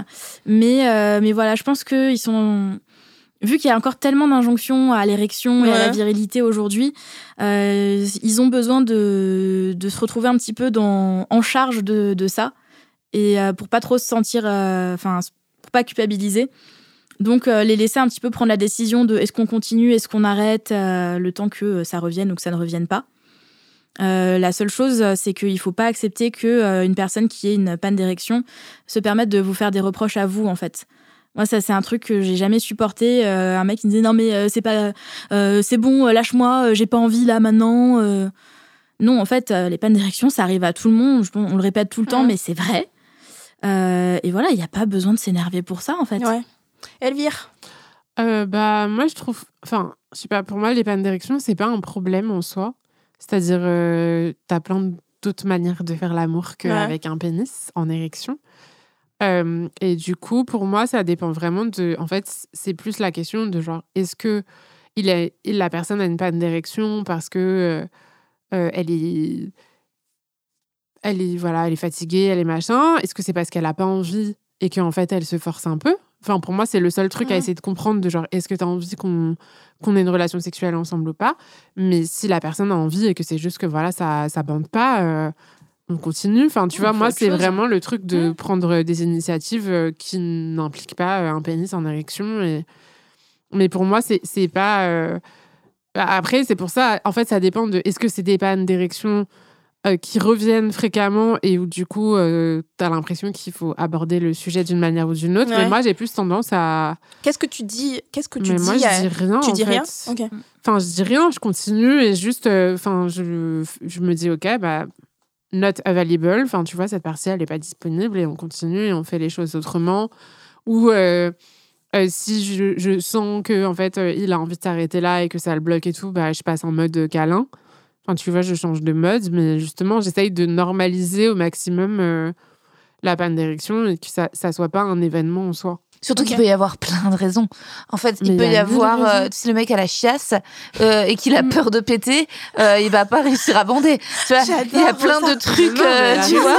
Non, mais Ça c'est vrai. la fatigue. Ah, mais euh, ouais. Être, Moi, je me souviens, l'architecte avec qui on était allé à Venise dans un de nos week-ends et qui avait une chiasse terrible et résultat impossible de bander. On lui dit bonjour. Il a, pris du que ton smecta. transit va mieux. Mais ouais, je sais pas ce qu'il avait. Bah, en tout cas, c'est c'est con pendant les vacances. Mais d'ailleurs, ça tombe toujours le moment où il faut avoir un week-end amoureux, que l'un des deux a un gros problème. Mais euh, il y a ça, où il y a l'émotion, il y a le stress, il y a tous ces trucs un peu euh, psychologiques, il y a la pression, il y a euh, au compte. Donc, euh, donc en fait, c'est vrai qu'il y a plein de raisons. L'idéal, ce serait peut-être même d'en rire, en fait, de, de Moi, Je considérer. conseille pas de rigoler. Ah après. ouais? Non, parce que si tu rigoles, après, il y, a un- y a une Ah ouais? dimension un peu. euh, Non, mais d'en rire à deux en mode oh bah le zizi, il est pas Mais le problème, pas. vous- ce que vous dites, les filles, c'est des très bons conseils, je suis d'accord. Mais je pense que le fond du problème, c'est que nous, on est déconstruites. Et que des fois, tu couches avec des mecs Ouais, ouais. qui sont pas déconstruits et qui, Ouais. qui en font tout un plat. Bien grave. sûr que nous, les filles, on comprend que c'est rien, qu'il y a le stress Oui. du travail et tout. On sait tout ça. Parfois, nous, on Mais en fait, t'as des mecs qui se fâchent tout rouge parce qu'ils bandent pas. Et en fait, t'es- tu as une, réaction, une réaction qui est hyper cool. Soit, bah oui, ça arrive, parce que tu t'en fous réellement dans ton cœur. T'es en mode, bon, on s'en bat les couilles, tu vois. Mais moi, genre, j'ai déjà, et- et j'ai déjà couché avec un mec, genre, il arrivait pas à bander, il venait de divorcer avec sa, sa meuf. Donc, euh, il arrivait pas à bander. Ouais, et moi, j'étais ça. là, genre, on s'en fout, tu vois. Genre, on, on fait des petits câlins, on dort, on met un film, frère, tu vois. Ouais. Ou même, Et, euh, on reste dans un mood sexuel. ouais, on ça reste peut dans un être aussi sexuel. Bah voilà. l'occasion de lui montrer que justement, bah, il peut. euh, euh, que vous pouvez faire, enfin, il peut Ouais. te faire l'amour s'il a besoin de se Mais sentir moi, en plus, j'étais en, en mode de lui montrer doigts, ça. Et euh, donc, je lui fais plein de bisous. vois, et j'étais en mode, doigte-moi, tu euh. peux me toucher. Et c'est ça qui va me faire Après, plus qu'une pénétration. Mais le gars était fâché. Ce qui arrive souvent, c'est les mecs, 69. ils mettent la capote et ensuite ils bandent mou. hein.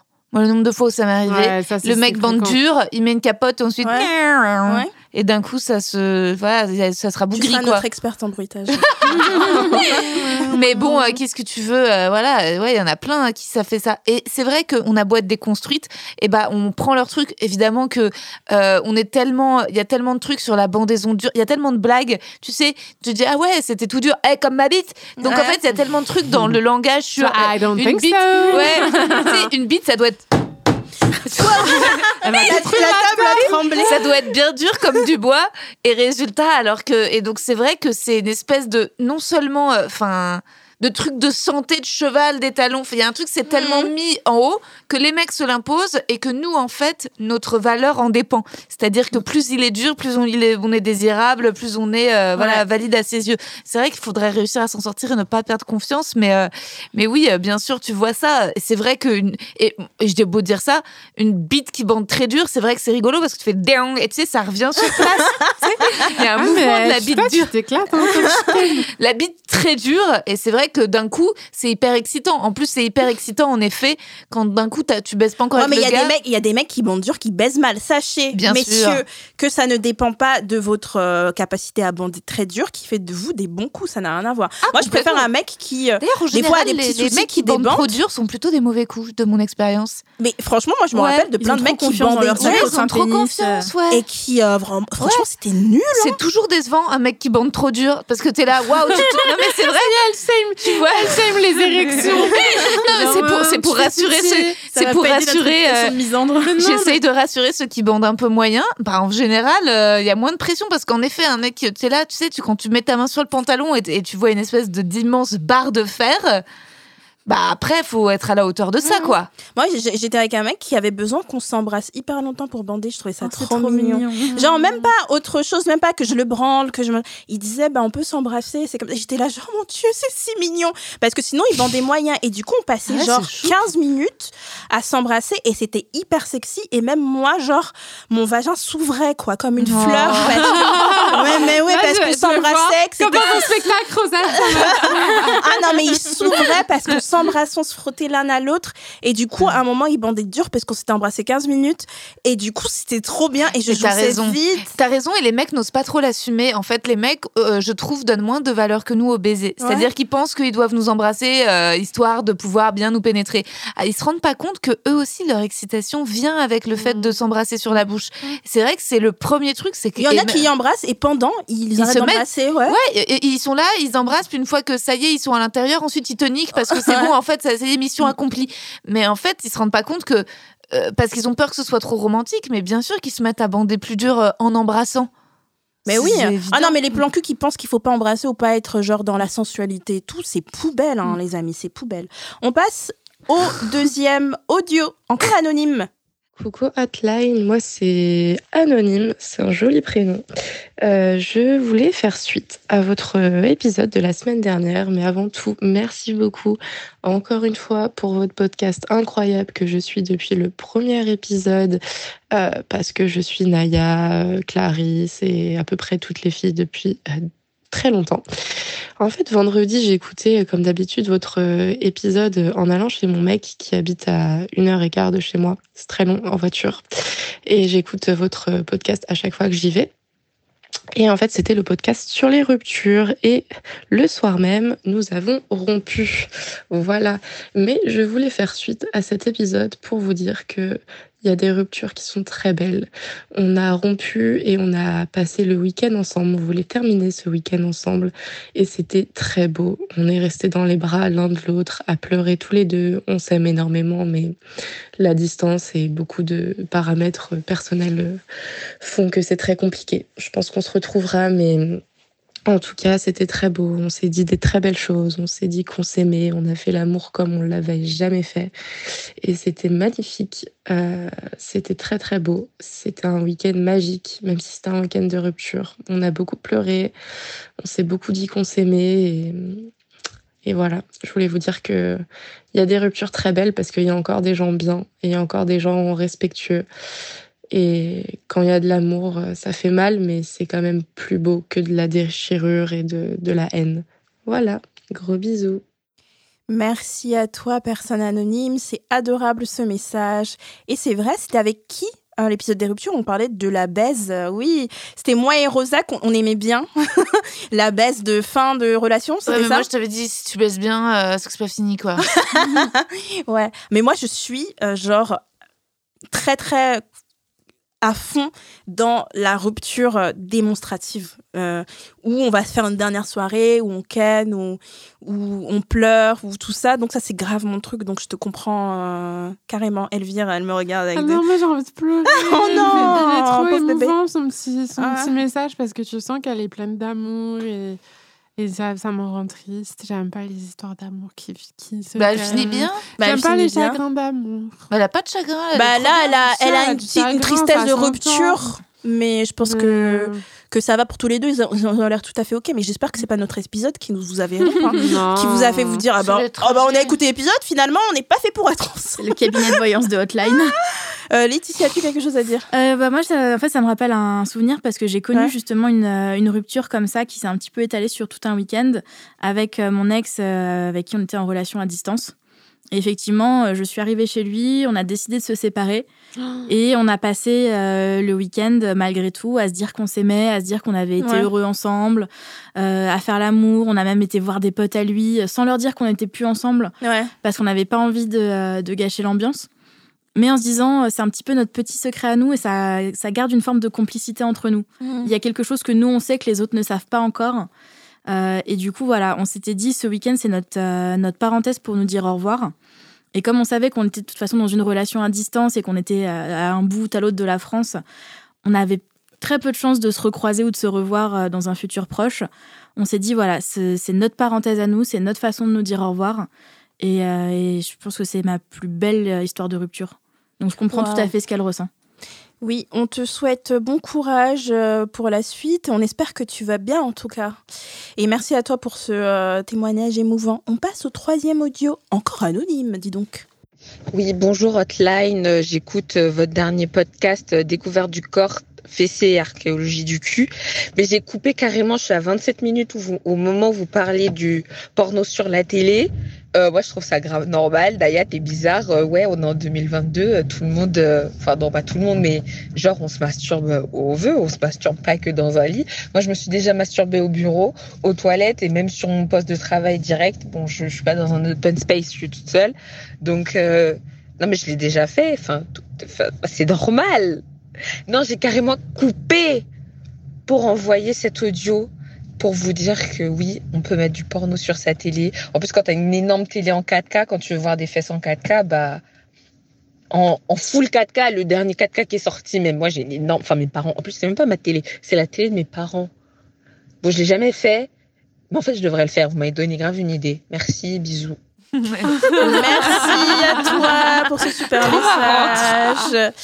Alors, je, moi, je maintiens que je trouve ça bizarre de, de se masturber sur sa télévision. Excusez-moi de trouver ça bizarre, mais moi, je Tellement trouve une intello. étrange de. d'a- Tu vas, tu t'allumes ta télé, tu te masturbes sur ta télé. Non, Bref. mais c'est ton côté quartier latin, 5e arrondissement. Moi, ça va pas. Mais quel est le rapport, Rosa Tu aimes pas la télé, quoi. C'est obligé d'être sur Internet, c'est ça? Oui, non. Ouais, il y a, y un côté, il y a un côté trop d'étapes qui fait que c'est bizarre, tu vois. Moi, je trouve ça bizarre. Je sais pas pourquoi. Et je dis pas que j'ai raison. Hein. Masturbez-vous devant vos télés, euh, les je gens, tu masturbe sur ma chaise devant mon bureau ou sur mon fauteuil à le- Ah dans ouais, sur mon une lit. chaise? Ouais, sur une chaise, c'est pas mal aussi. C'est aussi, c'est une autre position. Il y a des-. Ah bah pas forcément, ça peut être Moi un autre aussi. truc, c'est une autre énergie. Mais euh, en tout cas, moi c'est toujours quand je travaille. Et debout, Et ça t'est arrivé? ça m'est Parce que je sais, il y a des gens dans la douche, ils confortable. se masturbent debout et je suis là, genre, euh, moi j'ai la flemme, j'ai les jambes qui vacillent, donc j'ai besoin Ouais, non, moi, je m'assois, sinon je m'écroule, en fait. Ouais, Parce que mes jambes, elles tremblent, ouais. Moi, je- c'est toujours la même chose. Euh, je travaille, je suis assise Mais ou allongée. sur ta télé ouais. Et euh, non, en fait, je- je- en général, je bosse ou je bouquine. Puis à un moment, je me dis, ah, Rosa, faut se lever, faut, elle t'a un peu envie de pisser. Et faut pas avoir trop envie de pisser, sinon vraiment, je me lève et je vais pisser. Mais si c'est juste le début de l'envie de pisser, là, je me Ah oui, c'est vrai que toi, l'envie de pisser, Ou le matin, ou le soir. Le soir, parfois, ça m'arrive, mais sinon, c'est vraiment le matin, genre, le réveil Flemme de sonne, lever, ouais. flemme de lever. Pareil. petit coup de vibro, et allez hop, c'est reparti. Ouais. Ouais. Ou le soir euh, pour s'endormir. euh. Mais maintenant, je fais gaffe à la masturbation du soir. Parce qu'en fait, ça, me- ça me, je suis pas très fatiguée, je me masturbe et ça me fait un petit coup de fatigue, ce qui fait que je m'endors trop tôt et je me réveille dans la nuit. Je suis en mode, je me suis endormie trop tôt. tu vois, j'ai eu la petite fatigue de la masturbation. euh. Mais euh, ouais, non, euh, je pense n'importe où. partout. Ouais. Euh, Elvire. Euh, moi, je me masturbe essentiellement dans mon lit ou dans Ouais. le lit de quelqu'un d'autre. Mm. Mais, euh, mais ça peut enfin, ça me semble pas déplacé. Mais tu vois, un truc que j'aimerais trop faire et j'ai jamais fait, c'est euh, de mettre euh, un porno sur euh, mon projecteur. Ah, Un rétroproche Genre Ouais, en très grand ouais. écran. Très, ouais. très chouette. Ah, valide. J'ai jamais fait, mais tu vois, genre, parce qu'en fait, il faudrait que je le fasse avec mon casque, tu vois, parce que j'aurais peur que les voisins entendent. Mais en fait, si tu mets ton casque en mode full immersion, tu vois. Putain, ça se trouve, il y ça, des trucs en réalité fait. virtuelle. Je crois, cool je aussi. crois que c'est trop gros. Moi, ça, me, ça, me, ça me submerge. J'ai pas besoin d'un d'avoir petit une truc. bite gigantesque Mais sur pas ton- du tout. Pas Des du big tout. boobs. Ah, mais ça me dit rien. Moi, j'ai pas besoin de porno surtout. Ah, t'as pas besoin de porno Du tout. Bah oui, c'est vrai, euh, tu l'avais déjà dit. Euh, Laetitia, toi, tu valides le Ah vidéoprojecteur ben moi je valide totalement. J'ai déjà fait regarder du porno sur vidéoprojecteur. J'ai déjà été voir des séances de cinéma porno euh, au cinéma. Ça, c'est incroyable. Mais ça. n'existe plus malheureusement. Euh, Le dernier cinéma porno a fermé en 2019. Après, il y a le festival films de fesses Et tu te masturbais? Alors non, je me masturbais pas dans les cinémas porno. euh, mais Mais c'est interdit, non Je sais pas du tout. Ok. Bah, je pense Euh, que c'est je- pas Bah, l'espace public, t'as mais pas le droit, non qui le font, quoi. Je pense qu'il y a forcément des gens qui le font. Ouais. Euh, j'ai déjà regardé du porno sur la télé. mais en fait- En fait, moi, comme je regarde quasiment que du porno payant, euh, je Ouais. me dis, quitte à regarder du porno de bonne qualité, autant de le regarder Ouais, sur, un écran, alors, euh, sur un écran de bonne Ouais. qualité. Donc, généralement, je les envoie sur ma box. Et c'est là qu'on a sur ma- 30 ans. Et le thème de cette émission est bouclé, quoi. Quand tu prends du porno payant, tu veux le voir sur ta candidature. C'est ça, tant qu'à faire, euh, autant avoir un petit peu de, euh, un petit peu de qualité d'image, 4K, surtout quoi. que pour, euh, pour avoir, enfin, pour avoir beaucoup euh, enquêté sur le milieu du porno euh, via mon travail, je sais que euh, ils font tout pour que tu aies une vraie qualité euh, derrière l'image. Donc je me dis autant euh, rendre hommage aux personnes qui font du bon porno et le regarder dans des bonnes conditions. Ouais. Se branler en pensant au chef-op. Bravo Moi, je crois que j'ai encore les réflexes. Peut-être que c'est un truc psychologique, les réflexes de la masturbation en cachette. Ouais, c'est Peut-être que vrai c'est que, moi ça. j'ai un peu Ah, ça. Et sûr, que c'est trop sûr. ouvert Ouais. Hmm. au, à tout la télé. Il y a un salon, c'est grand. Mm. tout. Alors quand je suis dans ma chambre sous mes Oui, draps tu baisses le son. il y a- tu mets je baisse le fort, son. Je crois que j'ai la masturbation discrète. Ah je crois ouais, que ouais, c'est ça. J'ai pas la masturbation démonstrative. Moi non plus, je ferais pas ça en public, dans un espace où je peux croiser des gens. Faut vraiment être seul. J'aime bien le côté sous une couette, le sentiment. Mais euh, parfois, ça peut m'arriver de me faire des séances masturbatoires dans mon salon où vraiment euh, ça finit en opéra et je sais pas je me dis mes voisins peuvent pas l'entendre mais tu vois à la fin c'est moi j'aime bien me surprendre moi-même tu vois Ouais, j'ai vraiment l'impression de me baiser aussi, ouais tu ouais. vois quand d'un coup euh, tu vois, il y a un truc comme ça. Parfois, si je suis... est-ce que ça m'est déjà arrivé, genre, limite, c'est tellement bien ou si je suis un peu bourrée, je me mets à me masturber par terre? Ah, ça, ça m'est arrivé. Ouais, Par terre? Ouais. ouais, Genre, t'es assise par terre et tu te masturbes ouais, tu descends de ton. Parce que t'étais ouais. bourrée, Elvire, ou non Non, je t'ai pas bourré, sobre. Mais pourquoi tu te mets pas sur ton canapé Je sais pas. C'est plus wild. Non, mais ça dépend. Si tu peux, ça dépend des positions. Genre, si tu veux mettre un truc, euh, genre les godes ventouses là, Ouais. ça, ça marche pas sur ton canapé. T'es obligé de le mettre sur du parquet. Sur une Ah ouais, chaise. God, tu peux le mettre sur- Mm. Ça, c'est quand je suis vraiment au top de, Ah de ouais, ma. de- ma Tu fais des Windows, squats. Ah ouais. tu fais des squats dessus, quoi. Ouais. Ah, tu squattes sur ton god ventouse. Mais franchement, t'as la foi. T'as la foi, Elvire. Bah, quand je vous ai dit que je me suis remise au tu le mets sur ton mur ou sur une vitre, ça marche très bien aussi. Sur ton mur. Non, moi, j'ai pas de Ah mur. ouais, T'as pas- Non, dans, ta salle, de- dans ta salle, tu laisses comme ta une salle poignée. t'as pas une. euh, J'ai j'ai trop d'étagères. En fait, j'ai Ah, des étagères ouais. partout. Il faudrait, Et euh, miroir, j'aurais peur de le casser. C'est vrai. faudrait un appart où chaque poignée est en fait une espèce de god. Comme ça, que t'es excité. Moi, il y a un truc que, que je vois des fois dans des vidéos et tout, c'est des meufs qui font ça sur un ballon. Genre les ballons. Ballon Ah, les ballons d'exercice. Ah, les ballons de femme d'exercice. enceinte là Parce que ça, ouais, ça rebondit un peu. Et du coup, elles mettent un god dessus. Et genre, ça. Moi, J'ai fait c'est un truc que j'aurais trop voulu tester. C'est le, t'as un truc un peu comme ça qui est un peu genre un, un peu plus psy qu'un ballon, mais tu vois, c'est la, la machine à baise là. Oui, Mais la machine à dis, baisse, c'est incroyable. la en fait, en vrai, j'ai baise, envie de tester je deux fois pas. dans l'année, tu vois. Mais si c'est un espèce de truc, c'est comme genre tu, tu, tu vois, ça te fait comme un tabouret Ouais. et t'as, t'as un god comme ça et il fait comme Il ça, fait des va-et-vient dans ton dans ta chatte quoi ou dans Ça coûte, Mais ça coûte trop Après, je me dis, déjà, de un, ça coûte hyper cher. Ah ouais. De deux, après, t'es là, genre, ok, pour, euh, deux fois, pour l'utiliser deux fois par an, parce que c'est pas toutes les cinq secondes que j'ai envie de me masturber en pénétrant euh, non Mm. plus, tu vois. Et de trois, tu le mets où? C'est ça, tu le ranges Tu sais, où? genre, tu le ranges où ton truc? Fun fact, Tu vois? il y a un mec, genre, j'étais ornie et tout, j'essayais de trouver un mec, genre, pour Ken. Donc, je trouve un mec qui est plutôt cool, il est déconstruit et tout, machin, machin. On se voit et on boit un verre. Et lui, ça se voit que il était en mode, euh, genre, euh, bah, je veux pas lui, je veux pas imposer du sexe au premier date. Lui, il voulait trop me revoir et moi, j'étais là, genre, t'habites où? Tu vois, genre, j'étais genre ornie et on va chez lui. Et en fait, on, on entre dans sa chambre et je vois un énorme carton. Il fait Excuse-moi, c'est ma machine à, à baise. Et je fais quoi? Et, et je, et je regarde le truc, j'étais genre hypnotisée par le truc. Un énorme carton. Il fait Je viens de l'acheter, j'ai trop hâte de l'essayer. Et un énorme carton, un carton avec une machine. Parce qu'il ça m'aurait fait peur. Il se la mettait dans. euh, Il se la mettait dans l'anus? Ah bah oui ah, il se faisait plaisir, quoi. Et du coup, j'étais là, genre, waouh, incroyable. Et du coup, je lui ai posé plein de questions. J'étais en mode journaliste. où, du coup? Ah bah là, il C'est avait au pied de son lit. Ça, c'est trop déconstruit pour moi. C'est trop. de- Je peux pas, je peux pas. Non, mais même. Mais euh, pour pas peux pas arriver chez je sais pas, c'est- c'est c'est un blocage en toute sincérité. Je suis pas suffisamment déconstruite, peut-être. J'assume, j'avoue. L'hétérosexualité. Ouais, base. Ah, d'avoir un mec qui a une machine Je à peux pas, ouais. Si j'arrive je trouve chez un ça gars. trop sexy.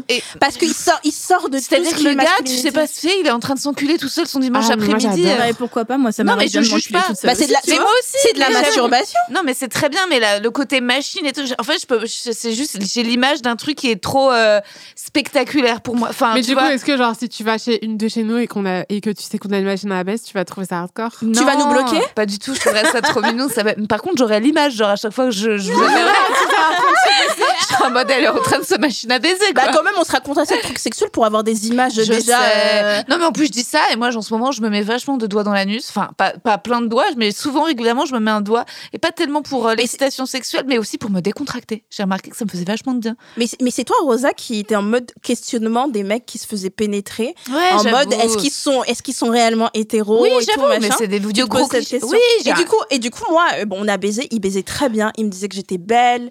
Il me- il m'a enlevé. il faisait chaud, donc j'avais une petite robe. Il m'a enlevé ma robe. Il m'a fait oh, T'es incroyable. Mais Et du coup, t'as pas ça pu essayer sa machine à baiser non, sa j'ai pas voulu essayer sa machine à baise. Euh, franchement, ça me dis, franchement, ça me disait rien. Mais dans les films, j'ai vu. Mais je lui ai c'est que posé des- des questions. Ouais. Je lui ai posé des questions. Et du coup, je lui ai fait ah ben du coup t'aimes ça et tout. Je lui ai posé des questions sur sa sexualité. Et je lui ai dit euh, bah t'as déjà couché avec un mec. Il a dit j'ai essayé une fois avec un mec et une meuf. Du coup, il a eu l'interaction avec le mec. Ouais. Il a dit j'ai détesté ça et non en fait je me posais des questions sur le fait que je sois possiblement bi. Elle était complètement hétéro. Il a dit ça m'a pas du tout plu et je suis pas attirée par les mecs. Donc euh, voilà, il aimait Ouais. juste euh, dans l'anus quoi. Voilà, ça fait du bien à la Moi, prostate. moi, j'aurais été toi, j'aurais emprunté sa machine à. Vu le prix que ça coûte, au moins, comme ça. Franchement, ça coûte une blinde. Mais en plus, je suis sûre que c'est pas si ouf Mais c'est quoi? Ça. C'est comme une balançoire en fait. C'est un Non. truc. Est-ce que c'est un truc que t'accroches? piston, en fait, c'est un truc Ouais. sur C'est comme les trucs de ouais. rodéo. Tu vois, les rodéos, Ah ouais, ouais, euh, quand En fait, tu vas dans des de bars. modèles différents. Ouais. Et bah, c'est co- c'est comme ça. Et t'as un, une partie, genre, qui vibre sur ton clitoris ou je sais pas quoi. Et t'as une partie qui fait des allers-retours. Enfin, qui fait des boum boum, tu vois. Et toi, tu te, mets de- tu te mets dessus, comme ça. Et ça fait tac, tac, tac. Ah tac. ouais, ouais, Non, ouais. pour- en fait, c'est pour quand t'as la flemme, Ouais. comme ça, t'as pas à faire ça. Et ça fait ça dans toi. Ouais, ok. Mais Rosa, tu sais que je te comprends quand tu dis ouais, c'est trop déconstruit pour moi parce que encore la machine à baise, je m'en fous. hein. Mon mec, il a une machine à baise, euh, qu'il ait une machine à baise. Mais en fait, il m'a, en fait, on a parlé après de nos parcours et en fait, il me racontait tout ce qu'il faisait sexuellement avec plein de gens, tout le temps, machin. Et en fait, je crois que c'était trop pour moi.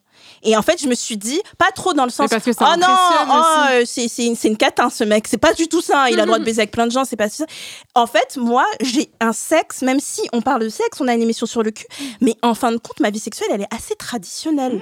Le truc le plus ouf que je fais, c'est euh, du euh, euh, enculer des mecs. Et encore, je l'ai fait peut-être euh, deux ou trois fois dans ma vie. Et c'est quand même un truc truc de ouf. Et c'est quand même un truc de ouf.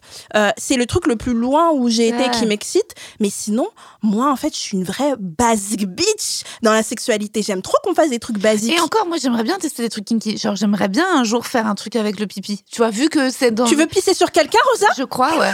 Je crois que tu veux passer une annonce? Non, trop de trucs. Euh, C'était une blague. Ne Non, faites non. pas ça. Ne contactez pas Rosa pour qu'elle vous fasse pipi Je dessus. crois pas que C'était de l'humour. Mais c'est dans le sens que t'as envie de, Euh, humilier entre guillemets. Non, c'est pas du tout de l'humiliation. Ce serait plus un truc un petit peu enfantin. J'aimerais bien euh, un jour prendre ma douche avec le mec et faire pipi sur lui et que ça nous fasse rigoler.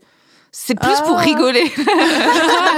La meuf, elle est humoriste jusqu'au bout, même Ouais. en sexe, quoi. Non, je suis pas sûre que ça nous exciterait, mais je pense que c'est un truc de complicité, tu vois, de dire euh, bah maintenant on se connaît, tu vois, pas pas pas avec le caca, mais juste. euh, C'est de euh, l'intime. Ouais, c'est de l'intime. Bah, tu sais, c'est ça que je ressens Ouais. aussi dans le fait de, euh, de, de, de faire du pegging. Dans le Ah sens ouais. où le gars me laisse rentrer en lui. En fait, Ouais, euh, ouais, c'est ouais, ouais. genre, je me fais pénétrer depuis euh, mes 17 ans, du coup. Mhm. Et c'est vachement intime. En fait, on a pris l'habitude. Maintenant, on se met à quatre pattes, le gars nous Ouais. pénètre. man- Mais en fait, il y a quelqu'un à l'intérieur de toi. Ouais. Et c'est quelque chose de assez incroyable. Et en Ouais. fait, quelqu'un qui m'autorise à aller à l'intérieur de lui, ouais. je me dis, mais quelle intimité. ah ouais. non, mais ouais, vraiment. Mais tu vois, voilà, ça- je me dis, putain, pour que je mette euh, un objet dans l'anus d'un mec, faudrait que je sois vraiment très amoureuse de lui. Euh, J'ai l'impression que, comme ça, si genre, je rencontre un gars et qu'il me demande de, de lui mettre un truc dans l'anus et que je le connais peu, bon, si, ça me fera peut-être rigoler, ce serait une expérience, je sais pas. mais euh, ça m'intimidera. En tout cas, j'aurais. Bah, ça, parce que, en fait, c'est hyper intimidant.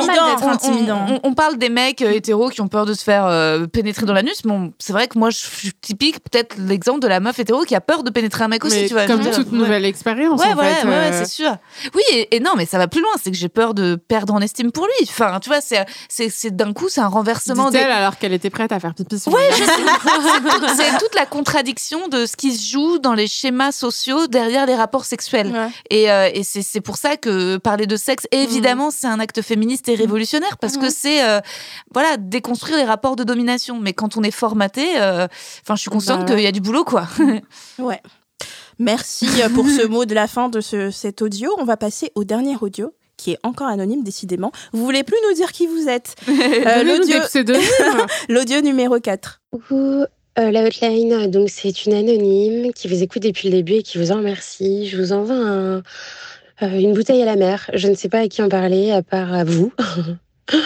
Et euh, ben voilà, je suis en couple depuis un certain moment, ça se passe hyper bien. C'est mon, c'est c'est c'est l'homme de ma vie, c'est l'homme de ma vie. euh, tout va très bien, on est euh, très épanouis euh, dans la vie. On a tout ce dont on rêvait. Et sauf que moi, j'ai grandi à l'adolescence avec euh, les garçons, ça ne pense qu'à ça.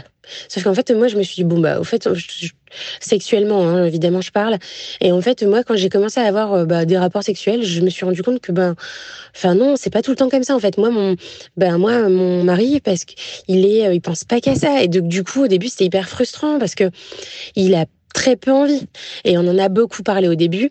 Et euh, ça, j'étais hyper frustrée parce que je pensais que ça venait de moi, parce qu'on me disait que les garçons ne pensaient qu'à ça.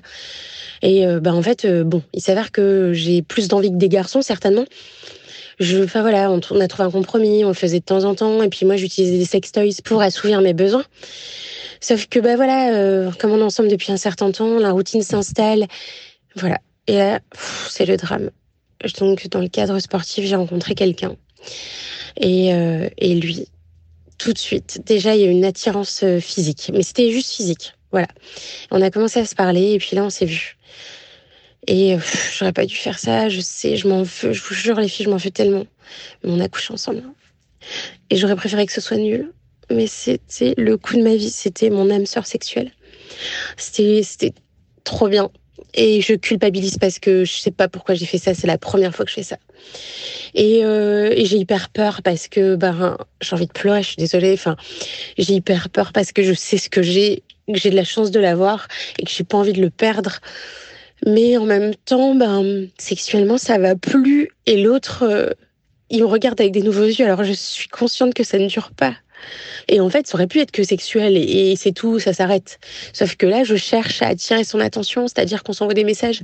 Et lui, il est hyper clair, en plus, hyper respectueux, hyper clair, parce que voilà, il me dit, il faut pas se perdre. On mélange pas tout je m'en veux de faire ça parce que parce que j'ai l'homme le plus génial au monde, mais sexuellement ça marche pas quoi. Et donc là, je suis perdue les filles. Je vous promets, je culpabilise à mort. En tout cas, si vous arriviez à m'aider, merci. Merci beaucoup, beaucoup pour ta confiance, pour nous avoir laissé ce message. C'est vraiment, oh là là, ça nous fait de la peine. On est tout très triste là de t'entendre et hyper ému de t'entendre. Euh, je vais demander à Laetitia qu'est-ce qu'elle en pense. Euh, je pense que tu as déjà eu beaucoup de courage de nous, euh, de nous mm. raconter ça parce que euh, il y a toujours un, un côté très, très négatif à l'infidélité et on se dit toujours qu'on va être jugé, que on va tout de suite penser que la personne est une connasse ou un connard, etc. etc. Donc, de parler de ces infidélités à quelqu'un, qui que ce soit, même si c'est ta meilleure amie, ta mère ou des inconnus, c'est toujours difficile. Et je pense que c'est un, premier pas, en fait, d'en parler comme ça. Je ne sais pas si on va pouvoir te, donner des solutions euh, absolues à ton problème parce que euh, parce qu'il n'y a pas de solution universelle à ce genre de choses. Euh, moi, de ma propre expérience, j'ai envie de te dire qu'il y a peut-être quelque chose à, envisager au niveau de ton couple, à réfléchir sur votre dynamique de couple. les, les, écarts de libido, ça arrive. Euh, si vous êtes très très amoureux l'un de l'autre, euh, ça ne veut pas dire que euh, c'est la fin de votre relation sous prétexte que vous avez des écarts de libido. mais il faudrait peut-être discuter éventuellement à la possibilité d'une relation ouverte qui te permettrait, toi, de d'être épanoui sexuellement sans avoir à tout le temps devoir un petit peu mettre la pression à ton mec et que lui se sente coupable de ne pas pouvoir te satisfaire? Euh, malheureusement, le problème, c'est que euh, euh, quand ce genre de discussion arrive suite à une infidélité, c'est difficile aussi de mettre la personne en face en confiance. Parce que il va se dire, elle, a, elle, elle a pas attendu qu'on ait la discussion pour aller voir ailleurs. Mais elle lui a dit ou pas? Ben, Je sais pas, j'ai pas l'impression qu'elle lui a dit, justement. Euh, et, du coup, le problème, c'est que si tu euh, évoques avec ton compagnon euh, la question d'une relation ouverte, tu vas être obligé de lui dire que tu as déjà été voir ailleurs. Parce que s'il le découvre de lui-même plus tard, ça va juste le, briser en deux. Voilà, je sais que c'est jamais facile d'avouer à une personne avec qui on est, et encore plus à une personne qu'on aime encore, que on a trompé sa confiance. Mais ça ne veut pas non plus nécessairement dire que c'est la fin de votre relation. Vous pouvez décider de, euh, de travailler là-dessus, de passer au-dessus. Euh, mais là, ce sera, c'est lui qui prendra cette décision. Malheureusement, là, c'est toi, tu n'as plus les cartes en main. Tu peux juste euh, accepter la décision que lui va prendre. Et voilà, en fait, tu, disais que il t'avait, enfin que voilà, vous couchiez ensemble de temps en temps et qu'après tu utilisais des sextoys. Euh, et en fait, je peux comprendre que ce qui te manquait, c'était pas forcément le purement le plaisir sexuel, mais c'était le plaisir sexuel avec quelqu'un d'autre. Et c'est pour ça que vous faut que vous ayez une, une, grande discussion avec ton mari. Et si vous vous aimez aussi sincèrement que, que ce qu'on a pu l'entendre et ce, que, ce qui ressort de ta voix quand tu parles de lui, j'ai aucun doute sur le fait que c'est l'homme de ta vie. Euh, voilà, je pense que vous trouverez la force d'en parler entre vous et de trouver une, une solution. Et voilà, je sais que le couple libre, ça peut vite faire peur. L'idée d'aller coucher avec quelqu'un d'autre, ça peut faire peur à l'un comme à l'autre. Euh, pour des questions de, jalousie et aussi parce que c'est un modèle qui est encore très très peu répandu dans notre société. Mais ça peut fonctionner, ça peut vous permettre de, euh, de retrouver des bases peut-être un petit peu plus saines aussi euh, et de vous rappeler que vous vous aimez toujours et que euh, au final le sexe n'est pas une euh, composante essentielle de votre couple. Voilà, je sais pas si j'étais très claire. J'ai l'impression d'avoir beaucoup réponse. parlé. Mais euh, non, moi je la trouve très mm. belle ta réponse. Et c'est vrai que aussi peut-être aujourd'hui les schémas sont à réinventer dans le sens où ça, depuis longtemps tu as des couples hétéros où en effet le mec, comme dit l'auditrice anonyme, a tout le temps envie et où la compagne, qui en a parfois moins envie, autorise son partenaire euh, à, à aller à droite à gauche, à je veux dire à avoir des amantes. Il y a plein de femmes qui non seulement ne sont pas jalouses mais disent et encouragent. Moi j'ai eu un invité dans mon podcast qui m'a dit qu'il avait une très forte libido, sa femme moins, et donc qu'elle l'autorisait à voilà à avoir euh, avoir d'autres gens. Et, euh, et, ça pourrait, pourquoi pas, euh, tu vois, un mec qui autorise sa nana parce qu'il a une pas la même libido à, à ce que elle aussi en fait elle voit d'autres gens. et bah ouais, ça, ça, ça, faudrait que ça puisse exister aussi, quoi. En fait, moi, je, je, vois, je trouve ça assez chouette ce que dit Laetitia, dans le sens où t'es pas, c'est vrai que tu n'es peut-être pas forcément obligé de choisir tant que les choses se font dans le respect. Euh, et que en fait euh, le respect entre vous et le respect pour les personnes avec qui tu couches à côté mm. pour pas qu'elles euh, soient blessées et qu'elles s'attachent et qu'elles se fassent parce que ce qui peut être dur c'est que tu as l'air d'avoir un lien tellement fort avec ton mari qu'il faudrait pas que juste en effet les personnes qui arrivent soient des objets sexuels et que eux développent des sentiments et mais que en fait ils se cognent au mur de, de la comment dire de la ouais de la relation avec ton mari qui est, qui est, très, qui est très forte, quoi. Mais si tout le monde, si tout est déjà consenti, expliqué en amont, si ce mec que tu as rencontré au sport, en fait, tu vois, tout est, tout est clair, qu'il n'y a pas de, de promesses, de love bombing, enfin, tous les, ce qu'on a décrit dans l'épisode, mais que c'est juste, bah, pourquoi pas, à vrai dire. c'est et, et, en même temps, euh, ce que tu décris, je pense, plein de mecs, dans le sens, ouais, les mecs, ça veut le faire tout le temps. Non. Enfin, mm. c'est sûr mm. qu'en fait, il y a plein de gars qui veulent pas le faire tout le temps. C'est euh, marrant parce que on a eu un message. Elvire, t'étais là de. Je l'ai écouté. J'étais pas là, mais je l'ai écouté. Ah, euh, d'accord. C'est qui qui était là? On a eu un message. L'étudiante en droit, là. Euh, non, d'un mec qui avait une meuf. ah oui. Qui. qui avait beaucoup. Qui, avait, qui, avait une ah, beaucoup de libido. C'était il y a trois semaines, je crois. Ouais. C'était Yannick, je crois. Yannick, c'était ça. qui nous avait dit comme quoi il avait moins de libido. C'était cool d'entendre de la part d'un mec. Oui, c'est le mec dont la femme n'aimait pas Outline. Ouais, voilà. Elle, ah elle, a, il a dit, elle déteste votre émission. Et euh, du coup, euh, que, en gros, que lui, il aurait peut-être pu lui faire écouter. Il avait l'air beaucoup plus déconstruit que sa femme et que lui il était dans un schéma où il est pas obligé d'avoir envie tout le temps, mmh. tu vois. Bah et que sa meuf, elle, elle était en mode euh, la masculinité fait que c'est pas normal. Il faut que tu aies envie de moi et que ah les mecs bandent et que machin, tu vois. Et il essayait de trouver une solution par rapport à ça. Donc on a déjà eu ce discours-là. Elvira, est-ce que tu as quelque chose à ajouter? Oui, euh, parce que moi, je pense que.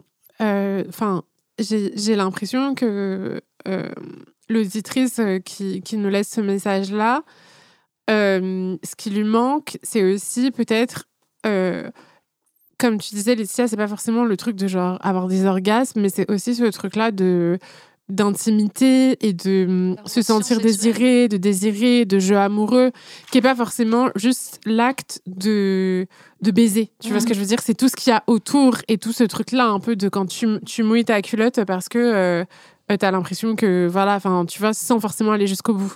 Et, et, du coup, je pense qu'il y a il y a aussi peut-être quelque chose à, enfin, si vous êtes marié, que tu dis qu'il y a une routine qui s'installe et tout, peut-être que ça vaudrait le coup d'aller voir euh, un ou une sexologue, c'est-à-dire en fait mmh. d'essayer de voir euh, comment faire pour gérer. C'est toujours un équilibre délicat, je trouve, à trouver les écarts de libido, parce que la question c'est comment tu fais pour pas mettre une forme de pression et de chantage affectif qui va faire que ton ta partenaire va se forcer euh, à faire des choses qu'il ne, mm. qu'il ou qu'elle ne veut pas faire. Mais c'est dur de trouver des bons sexologues et ça coûte cher, non? Bah, ça, enfin, ça coûte, euh, ça coûte cher, euh, mais il y a, y a, plein de de je sais pas exactement faudrait demander à Léa qui est sexologue euh, Hmm. comment on peut faire Ouais. pour trouver des bonnes personnes etc mais moi je trouve que c'est toujours un bon moyen euh, d'essayer d'aller explorer une sexualité qui est À pas deux. forcément euh, l'acte de pénétrer, qui est pas forcément un truc de genre euh, copulation, etc., mais qui est aussi ce truc-là de en fait comment faire pour euh, raviver la flamme, Se Enfin, tu vois comment faire pour mettre du piment dans ton couple, comment avoir Après- une relation sensuelle à l'autre euh, qui en fait est dans un truc où euh, tu où les deux sont satisfaits et satisfaites et ça je pense que c'est bien d'aller voir soit ça soit un thérapeute de couple Ouais, Parfois, Mais tu tu trouves vois- pas tout dans une personne. moi, j'ai l'impression, en fait, oui, mais en fait, là, ce qu'on lui, enfin, juste lui dire, tu peux ouvrir ton couple, potentiellement, le mec, lui, ça l'intéresse pas. Oui, Ouais, voilà, c'est ça. c'est- Et donc, si c'est l'homme de ta vie, euh, Ouais. déjà, moi, d'une part, enfin, tu vois, moi, je me mets à la place du mec. Ouais. Euh, moi, je sais que j'ai toujours dit, si je suis avec un mec, que euh, genre je suis folle amoureuse de lui, que c'est sérieux et qu'il y a eu un écart qui Mm. veut rien dire, je préfère pas le savoir parce qu'en fait ça détruirait, enfin pour moi ça détruirait la relation, je pourrais plus jamais faire confiance, etc. Donc moi je préfère pas qu'il me le dise. Mhm. Si lui il sait que le truc est réglé, etc. Je préfère pas le savoir plutôt que qu'il avoue et que derrière euh, ça soit, enfin tu vois, sauf si évidemment je pose la question, etc. Mais moi je préfère être tenue à l'écart de ça parce que j'ai envie de préserver ma confiance, etc. Et après tu peux dire oui, bah pourquoi tu veux faire confiance à quelqu'un qui te ment, mais pour moi c'est Je vois ce que tu veux dire. Tu vois, c'est une manière aussi de protéger l'autre que de Et pas lui c'est- C'est dire. pas mentir si c'est toi qui veux pas savoir, en plus. Oui, C'est. oui. Dans, mais, mais du coup, tu vois, euh, je, je suis pas certaine qu'il faille nécessairement passer par une transparence. Et je me dis, est-ce que la, la partie la plus importante, ce serait pas d'abord d'essayer de rétablir la communication autour de ça, mais à travers une médiation et à travers quelqu'un qui a l'habitude de gérer ce, genre de situation parce que c'est hyper fréquent et hyper courant. Enfin, je veux dire, ça doit être le problème euh, Ouais. numéro un des Mm. couples, c'est euh, les problèmes de libido, de machin. Et de voir comment vous pouvez les arranger, ce qui va potentiellement aboutir à euh, l'ouverture de votre couple, ou peut-être, euh, Une tu vois, redécouverte. peut-être une redécouverte, peut-être des, des jeux qui vont, enfin, qui, qui vont soit lui raviver sa libido, soit toi te rassurer, euh, enfin, des trucs, euh, je sais pas. Moi, je me dis que dans ces Mm. cas-là, euh, les sexologues, et enfin, même, tu vois, euh, Léa, donc sur son compte Merci beaucoup, je sais qu'elle a des workshops et des trucs comme ça, son jeu qui favorise en fait les La discussions autour de la sexualité. Et je trouve ça important en fait euh, Mm, de pas baisser les bras. de le rétablir parce que c'est vrai que ça peut être un poids dans le couple quand on est ensemble depuis très longtemps. euh, au bout d'un moment, ça peut devenir un poids s'il y a une des deux personnes qui sent un manque de ça. Et donc, c'est normal aussi de te, au bout d'un moment, de céder et d'aller euh, euh, trouver la séduction là où tu l'as pas dans ton propre couple. Ouais. Mais, mais potentiellement, en fait, ton mec peut te reséduire sans forcément passer par un truc de juste baiser et que ça soit pas ouf et que t'aies pas l'impression que ça soit tout enflammé, etc. Donc la question, c'est comment tu rétablis du jeu amoureux là-dedans? Merci Elvire. Ben voilà, tu as plusieurs propositions. Toutes, vous avez donné des super bons conseils. Euh, donc à toi, euh, personne anonyme, de les prendre ou pas. N'hésite pas à nous donner des news parce que tu as l'air vach- vachement atteint par cette situation. Donc nous, on est très empathiques ici. Et donc on se sent très ému par ça. Donc n'hésite pas à revenir et à nous donner l'évolution, la décision que tu as prise, etc. N'hésite pas. On va terminer sur ça, les amis. Euh, je vous remercie de nous avoir écoutés. Je vous rappelle le numéro si vous voulez participer à cette seconde partie d'émission. C'est le 07 88 05 64 84. Et je vous rappelle aussi la question à laquelle vous pouvez répondre sur votre appli Spotify. Avez-vous déjà inclus des jeux dans votre vie sexuelle? Voilà, on termine sur ça. Et je vous rappelle que Hotline est un podcast original Spotify produit par Spotify en association avec Nouvelles Écoutes, animé par moi-même, Naya, pour vous servir, et en compagnie aujourd'hui de Rosa, Laetitia et Elvire. Merci beaucoup pour Merci. vos messages vocaux et n'hésitez pas à nous en envoyer d'autres. On vous dit toutes au revoir. Gros Salut bisous. Bye.